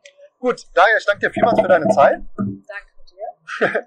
und dann hoffentlich äh, mal mit ein bisschen mehr Zeit. Mhm, gern. Schön Wiedersehen. Ciao. Daria war wirklich eine angenehme Gesprächspartnerin. Sie hat wirklich versucht, mir Rede und Antwort zu stehen, auch wenn ich an manchen Stellen mal ein bisschen, ein bisschen kritischer nachgehakt habe. Da wäre sicherlich auch noch mehr gegangen. Ich habe sie zum Beispiel nicht gefragt nach, nach den Unvereinbarkeitsbeschlüssen von roten Gruppen. Wäre auch noch cool gewesen, die Frage gestellt zu haben. Aber an, an manchen Stellen kam es mir wirklich schon im Gespräch so vor, als würde mir Daria gerade erklären, Fridays for Future ist eigentlich ein großes Sammelbecken, was auch als Vorfeldstruktur für antikapitalistische Gruppen dienen kann. Wenn die Leute nur begreifen innerhalb von Fridays for Future, naja, ohne politökonomische Analyse kommen wir ja auch nicht voran. Dann müssen wir uns äh, zum antikapitalistischen Klimatreffen weiterentwickeln. Das war ein wirklich sehr, sehr äh, spannendes Gespräch mit ihr äh, um mal diese Eindrücke direkt von jemandem aus der Struktur zu bekommen. Und im letzten Interview habe ich mich dann noch versucht, einen Rückblick zu wagen über die ganze marxistische Studienwoche dieses Jahr. Diesen Rückblick habe ich mit Kim versucht und Kim ist in der Orga von der marxistischen Studienwoche. Und dieses Interview hören wir uns jetzt auch an mit der Kim über den kleinen Rückblick zur marxistischen Studienwoche. Ja, also ähm, ich bin Kim Luft, ich bin Soziologin. Ich arbeite äh, in Jena in einem Drittmittelprojekt unter der Leitung von Klaus Dörre. Das heißt, der hat den super Buzzword-Titel Eigentum, soziale Ungleichheit und Klassenbildung in sozial-ökologischen Transformationskonflikten. Und damit ist schon alles gesagt. Wenn man, wenn man soziologische Begriffe kennt, sagt einem das viel, sonst klingt das ein bisschen merkwürdig. Ähm, nah an der Klasse. Ja, genau. Wie hat es dir bisher gefallen? Also ich bin ja erst am Mittwoch äh, hier angekommen. Also ich habe eigentlich nur eine Arbeitsgruppenphase mitbekommen ähm, und dann heute die Aus also die, die Diskussionen aus den Arbeitsgruppen quasi, die Zusammentragung, was die so gemacht haben die letzten drei Tage und dann eben dieses Panel. und mich halt mit ein paar Leuten unterhalten. Und ich glaube, im Großen und Ganzen ähm, ist es eigentlich gut gelaufen. Die, also viele waren zufrieden in der Arbeitsgruppe. haben wir schon auch interessante Diskussionen geführt. Es war aber auch ein bisschen schwierig, weil so viele Leute aus unterschiedlichen Perspektiven einfach und Hintergründen kommen und ja, und dann wollen, wollen sie irgendwie alle gleich an die großen Fragen ran, dass, dass sie dann nicht äh, beantwortet werden, ist auch, liegt auch irgendwie in der Natur der Sache und dass, dass das Frustration erzeugt, verstehe ich auch. Ähm, ich glaube, wichtig ist es dann einfach an den Themen dran zu bleiben und äh, sich damit intensiver auseinanderzusetzen. Und ich sehe die MAVO immer als Impulsgeber eigentlich, also als Auftaktveranstaltung, um sich aus marxistischer Perspektive mit unterschiedlichen Themen auseinanderzusetzen, auch ähm, ein paar Texte schon mal vorgelegt zu bekommen, wo man irgendwie reinlesen kann und am Ende ja, es ist ein Impulsgeber und die Leute müssen dann nach Hause fahren und hoffentlich sich damit weiter beschäftigen, dass die, dass das Thema innerhalb von vier Tagen nicht abgehandelt ist, ist eigentlich klar. Also mir ist es auf jeden Fall klar und ja, ich hoffe trotzdem, dass die Leute irgendwie viel lernen und ähm, ja, aber der Prozess ist natürlich nicht abgeschlossen, wenn hier die Türen zugehen. Denkst du, die, diese, diese Impulse konnten dieses Jahr bei so einem ambitionierten Thema wie multiple Krisen, was so, was so viel umfassend ist, fast schon allgemein äh, gehalten klingt. Denkst du, diese Impulse konnten gegeben werden? Konnten die, äh, die gemeinsamen Merkmale und die Verhältnisse der Krisen zueinander, konnten die aufgeschlüsselt werden? Konnten die transportiert werden? Das ist leider eine Frage, die ich nicht wirklich beantworten kann, weil ich die ganzen Vorträge nicht gehört habe. Und ich finde, viel hängt von den Vorträgen ab. Mhm. Ähm, ich glaube, dass der Reader schon auch gute Einblicke gibt und da Impulse geben kann, aber ähm, ja, das ist natürlich auch eine Frage, wer sich hinsetzt und den Reader alleine zu Hause durcharbeitet quasi. Deshalb sind die Vorträge schon essentiell und da, das kann ich einfach nicht beurteilen. Ich habe am Montag kurz äh, online in das Panel reingeguckt und muss sagen, dass ich die Auftakt, das Auftaktpanel, soweit ich das mitbekommen habe, schon gut funktioniert hat. Die große Schwierigkeit bei diesem Thema ist natürlich, ähm, beides im Blick zu halten. Einmal die einzelnen Krisen quasi an sich und dann auch die, Ver die, die Verwobenheit. Und da waren wir am Anfang auch ein bisschen überfordert, sag ich mal, wie man das jetzt gut machen kann. Das heißt, es ist gezwungenermaßen natürlich zu wenig. Mhm. Also das Problem haben wir, glaube ich, immer. Und ich denke, man könnte, also ich hoffe, dass die einzelnen Krisen an sich quasi, dass das, dass, dass die irgendwie aufgezeigt wurden. Ob das jetzt mit der Verwobenheit und wie die jetzt auch irgendwie einander bestärken oder beeinflussen. Wie gut das geklappt hat, weiß ich nicht. Am Ende konnten alle sagen, naja, der Kapitalismus ist Ursache dieser ganzen Krisen. Bei einem sehr jungen Publikum von 18 bis 23-Jährigen im Mittel würde ich sagen, das ist, das ist schon mal also gut, dass, Auf jeden Fall, ja. äh, dass, dass, dass man die Ver Verbindung dann irgendwie sieht und wenn man auf einem Podium dann auch von der Fridays for Future äh, Pressesprecherin hört, ja, diese Krisen, die wir haben, die sind im Kapitalismus, äh, führen sie zusammen und deshalb ist es auch sinnvoll, sie gemeinsam zu bearbeiten. Das finde ich erstmal was, was man sonst in der Presse von Fridays for Future quasi nicht so häufig hört, ein Erfolg oder, oder ein Erfolg vielleicht nicht, aber ein positives Zeichen, ähm, dass da auch was passiert ob wir jetzt die Großen sind, die, die jetzt ne, die großen äh, Diskussionen verändern, das, das glaube ich nicht. Aber zumindest auch, also ich glaube, dass es in Teilen auf jeden Fall geklappt hat, bei manchen mehr, bei manchen weniger. Insgesamt bin ich vom Konzept der Mavo weiterhin überzeugt. Mhm. viel um systemimmanente Probleme, die eine kapitalistische Produktionsweise nicht zu, nicht zu überwinden sind. Daher immer die Frage auch nach dem, nach dem Verhältnis zwischen Reform und Revolution. Ja. Sicherlich auch mit jedem Tag zunehmend im Rahmen der MABO mehr, vielleicht nicht bestimmtes Thema, aber immer Teil der Fragestellung nach der Analyse des, des, des Kapitals und der Feststellung, dass die immanenten Krisen nicht zu überwinden sind bei Aufrechterhaltung des, des Systems. Ja. Hat sich immer wieder die Frage formuliert, naja, wie sieht eine revolutionäre Perspektive dann aus und äh, wie stehen die im Verhältnis zu Reform, ja. äh, Reform kämpfen. Gerade im gewerkschaftlichen, gerade im Rahmen deines Panels, äh, eine Klimakrise. Wir können äh, die Klimakrise erst angehen, wenn wir eine erfolgreiche Revolution begangen hatten und die Produktionsmittel vergesellschaftet haben. Können wir erst dann mit der Klimakrise umgehen? Können wir die gewerkschaftlichen Probleme, momentan starke Reallohnverluste in allen möglichen Sektoren, die teilweise von den Gewerkschaften noch gefeiert werden, zynischerweise. Was sind unsere jetzigen Aufgaben, wenn wir eine revolutionäre Perspektive dabei im Auge behalten? Ja, genau. Also ich wünschte, ich hätte darauf eine Antwort. Ich glaube nicht, dass wir die Antwort hier jetzt gefunden haben. Ich weiß auch nicht, ob das unsere, ob das unser Ziel gewesen ist quasi, sondern das, was, was dafür, würde ich sagen, unabdingbar ist, ist eine, ähm, ist eine Analyse vom Ist-Zustand, also wo, wo sind wir quasi und auch eine, eine realistische Einschätzung davon, wo unsere Kräfte gerade liegen und was wir was wir machen und was wir, also was wir gerade tun können sozusagen, oder nicht können, sondern was gerade getan wird, wo so unsere Machtverhältnisse auch liegen. Also mal wirklich zu sagen, was sind eigentlich unsere Optionen? Jetzt mal realistisch gesagt, weil sonst kann man sich Traumschlösser bauen und sagen, ich, es wäre voll cool, wenn wir jetzt nächstes Jahr äh, in der Tarifrunde im öffentlichen Nahverkehr die Mobilitätswende implementieren und da eine ganz starke Klimabewegung mit einer Gewerkschaft sich organisiert, die sagt, äh, wir wollen die Sozialpartnerschaft aufbrechen und wir wollen hier für die Beschäftigten kämpfen und das bedeutet, dass wir langfristige Perspektiven brauchen, wie wir was für unsere Gesellschaft produzieren. Das wäre natürlich super, wenn das klappt. Ähm, also, oder wenn das passieren würde.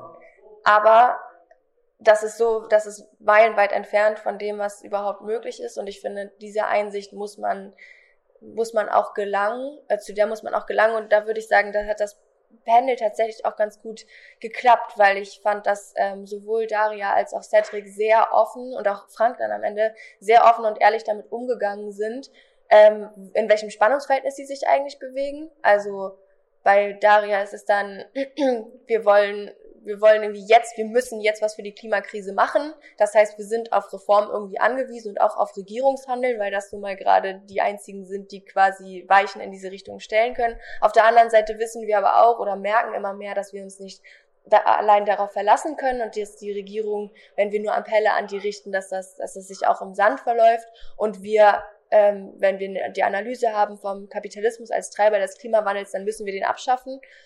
Und das war also, dass sie sich in diesem Spannungsverhältnis bewegen und irgendwie auch da, ja ein bisschen überfordert sind und nicht wissen, wie wir uns jetzt, wie positionieren wir uns jetzt, wie machen, was machen wir jetzt.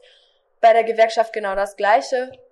Wir wollen auf der einen Seite die gut bezahlten Arbeitsplätze in der Automobilindustrie erhalten, weil das ähm, tatsächlich noch ja die die Arbeitsverhältnisse sind, unter denen Leute das Bild von einem äh, von einem guten Leben mhm. auch finanzieren mhm. können, ohne sich komplett kaputt zu machen. Mhm. Das ist also, das ist ja auch ein Arbeitskampf sozusagen, ist halt noch ein Ende aus dem, aus dem, aus dem richtigen äh, ähm, Kooperatismus quasi, mhm. diese Verhältnisse, die gibt es halt nur noch in der Automobilindustrie ungefähr. Und ja. ähm, also ist ein bisschen zugespitzt, aber da sind sie auf jeden Fall vorhanden. Und auf der anderen Seite eben auch die Gewerkschaft als sozialen, als Akteur, als irgendwie auch Treiber von gesellschaftlichem Wandel eigentlich zu verstehen oder dieses Ideal an die Gewerkschaft dranzustellen, zu sagen, das müssten wir eigentlich sein, weil wir sind diejenigen, die die Beschäftigten organisieren können, wir sind zu, wir sind die, die, ähm, die einen Zugang dazu haben und deshalb müssen wir auch diese Arbeitskämpfe führen und das bedeutet auch Perspektiven eben aufzumachen für eine Zukunft, die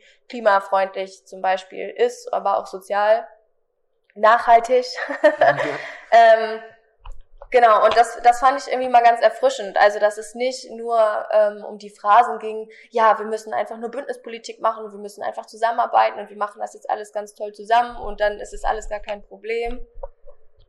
Ähm, das fand ich gut, dass das nicht passiert ist, sondern mhm. wirklich mal gesagt, so ist der Ist-Zustand. Und mhm. dann braucht es halt irgendwie viele kluge, engagierte Köpfe, die, ähm, die dann auch mit einer vernünftigen Theorie am Ende sich darüber Gedanken machen, wie man aus diesem Erstarren irgendwie rauskommt und wie man damit produktiv umgehen kann. Mhm.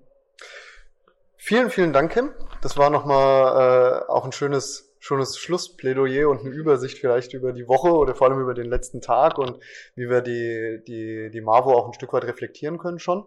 Ich danke dir für deine Zeit. Äh, ich habe immer eine abschließende Frage. Schon mal eine Folge von der Kommunistenkneipe gehört? Ja. Ja? Ja, ich habe es schon gehört und ich muss sagen, manchmal redet ihr ein bisschen zu schnell. Aber ja. ich, ich folge euch auch auf diverse... Auf Insta. Auf Instagram und äh, ja, finde die Themen, die ihr macht, cool. Also ich kenne euch auch. Äh, ja, ich glaube, vielen Dank nochmal für deine Zeit. Ähm, und hoffentlich bis zur nächsten Mavo. Ja. 2024 wieder hier in Frankfurt. Genau. Ciao, mach's gut. Tschüss. Das war nochmal der Rückblick gemeinsam mit Kim zur marxistischen Studienwoche. Ich denke, dem ist auch nicht mehr so viel hinzuzufügen. Wenn ihr ein bisschen neugierig geworden seid, fahrt selber mal hin. Macht euch selber ein Bild von der marxistischen Studienwoche. Ich für meinen Teil hatte vier schöne Tage in Frankfurt. Ich habe sehr viele nette Leute kennengelernt, werde mit einigen davon sicherlich im Austausch bleiben. Euch bluten jetzt sicherlich die Ohren. Danke, dass ihr die Übersichtsfolge so lange mitgehört habt. Ich bin Harro. Bis demnächst in der Kommunistenkneipe. Ciao. Liebe Kneipenfreundinnen, noch nicht wegschalten, denn wir haben eine kleine Bitte an euch. Ähm, wenn ihr uns unterstützen wollt, dann vergesst nicht, uns zu abonnieren auf YouTube oder auf Spotify. Und was ihr auch noch machen könnt, ihr habt neben diesem Abo-Button noch die Möglichkeit, ähm, auf Spotify und auf YouTube diese kleine Glocke zu drücken. Und wenn ihr das macht, verpasst ihr keine einzige Folge mehr, denn ihr werdet direkt benachrichtigt, wenn neue Folgen hochgeladen werden. Und für YouTube auch ganz wichtig für Algorithmus. Ähm, liken und wenn ihr Bock habt, auch kommentieren und ja, in allen Fällen natürlich auch gerne teilen, wenn ihr die Folge gut fandet. Und ihr könnt uns ähm, auch finanziell unterstützen. Ihr findet äh, unsere PayPal-Daten oder unsere Kontodaten jeweils in der Beschreibung. Vielen, vielen, vielen, vielen, vielen, vielen, vielen Dank für jede noch so kleine Unterstützung.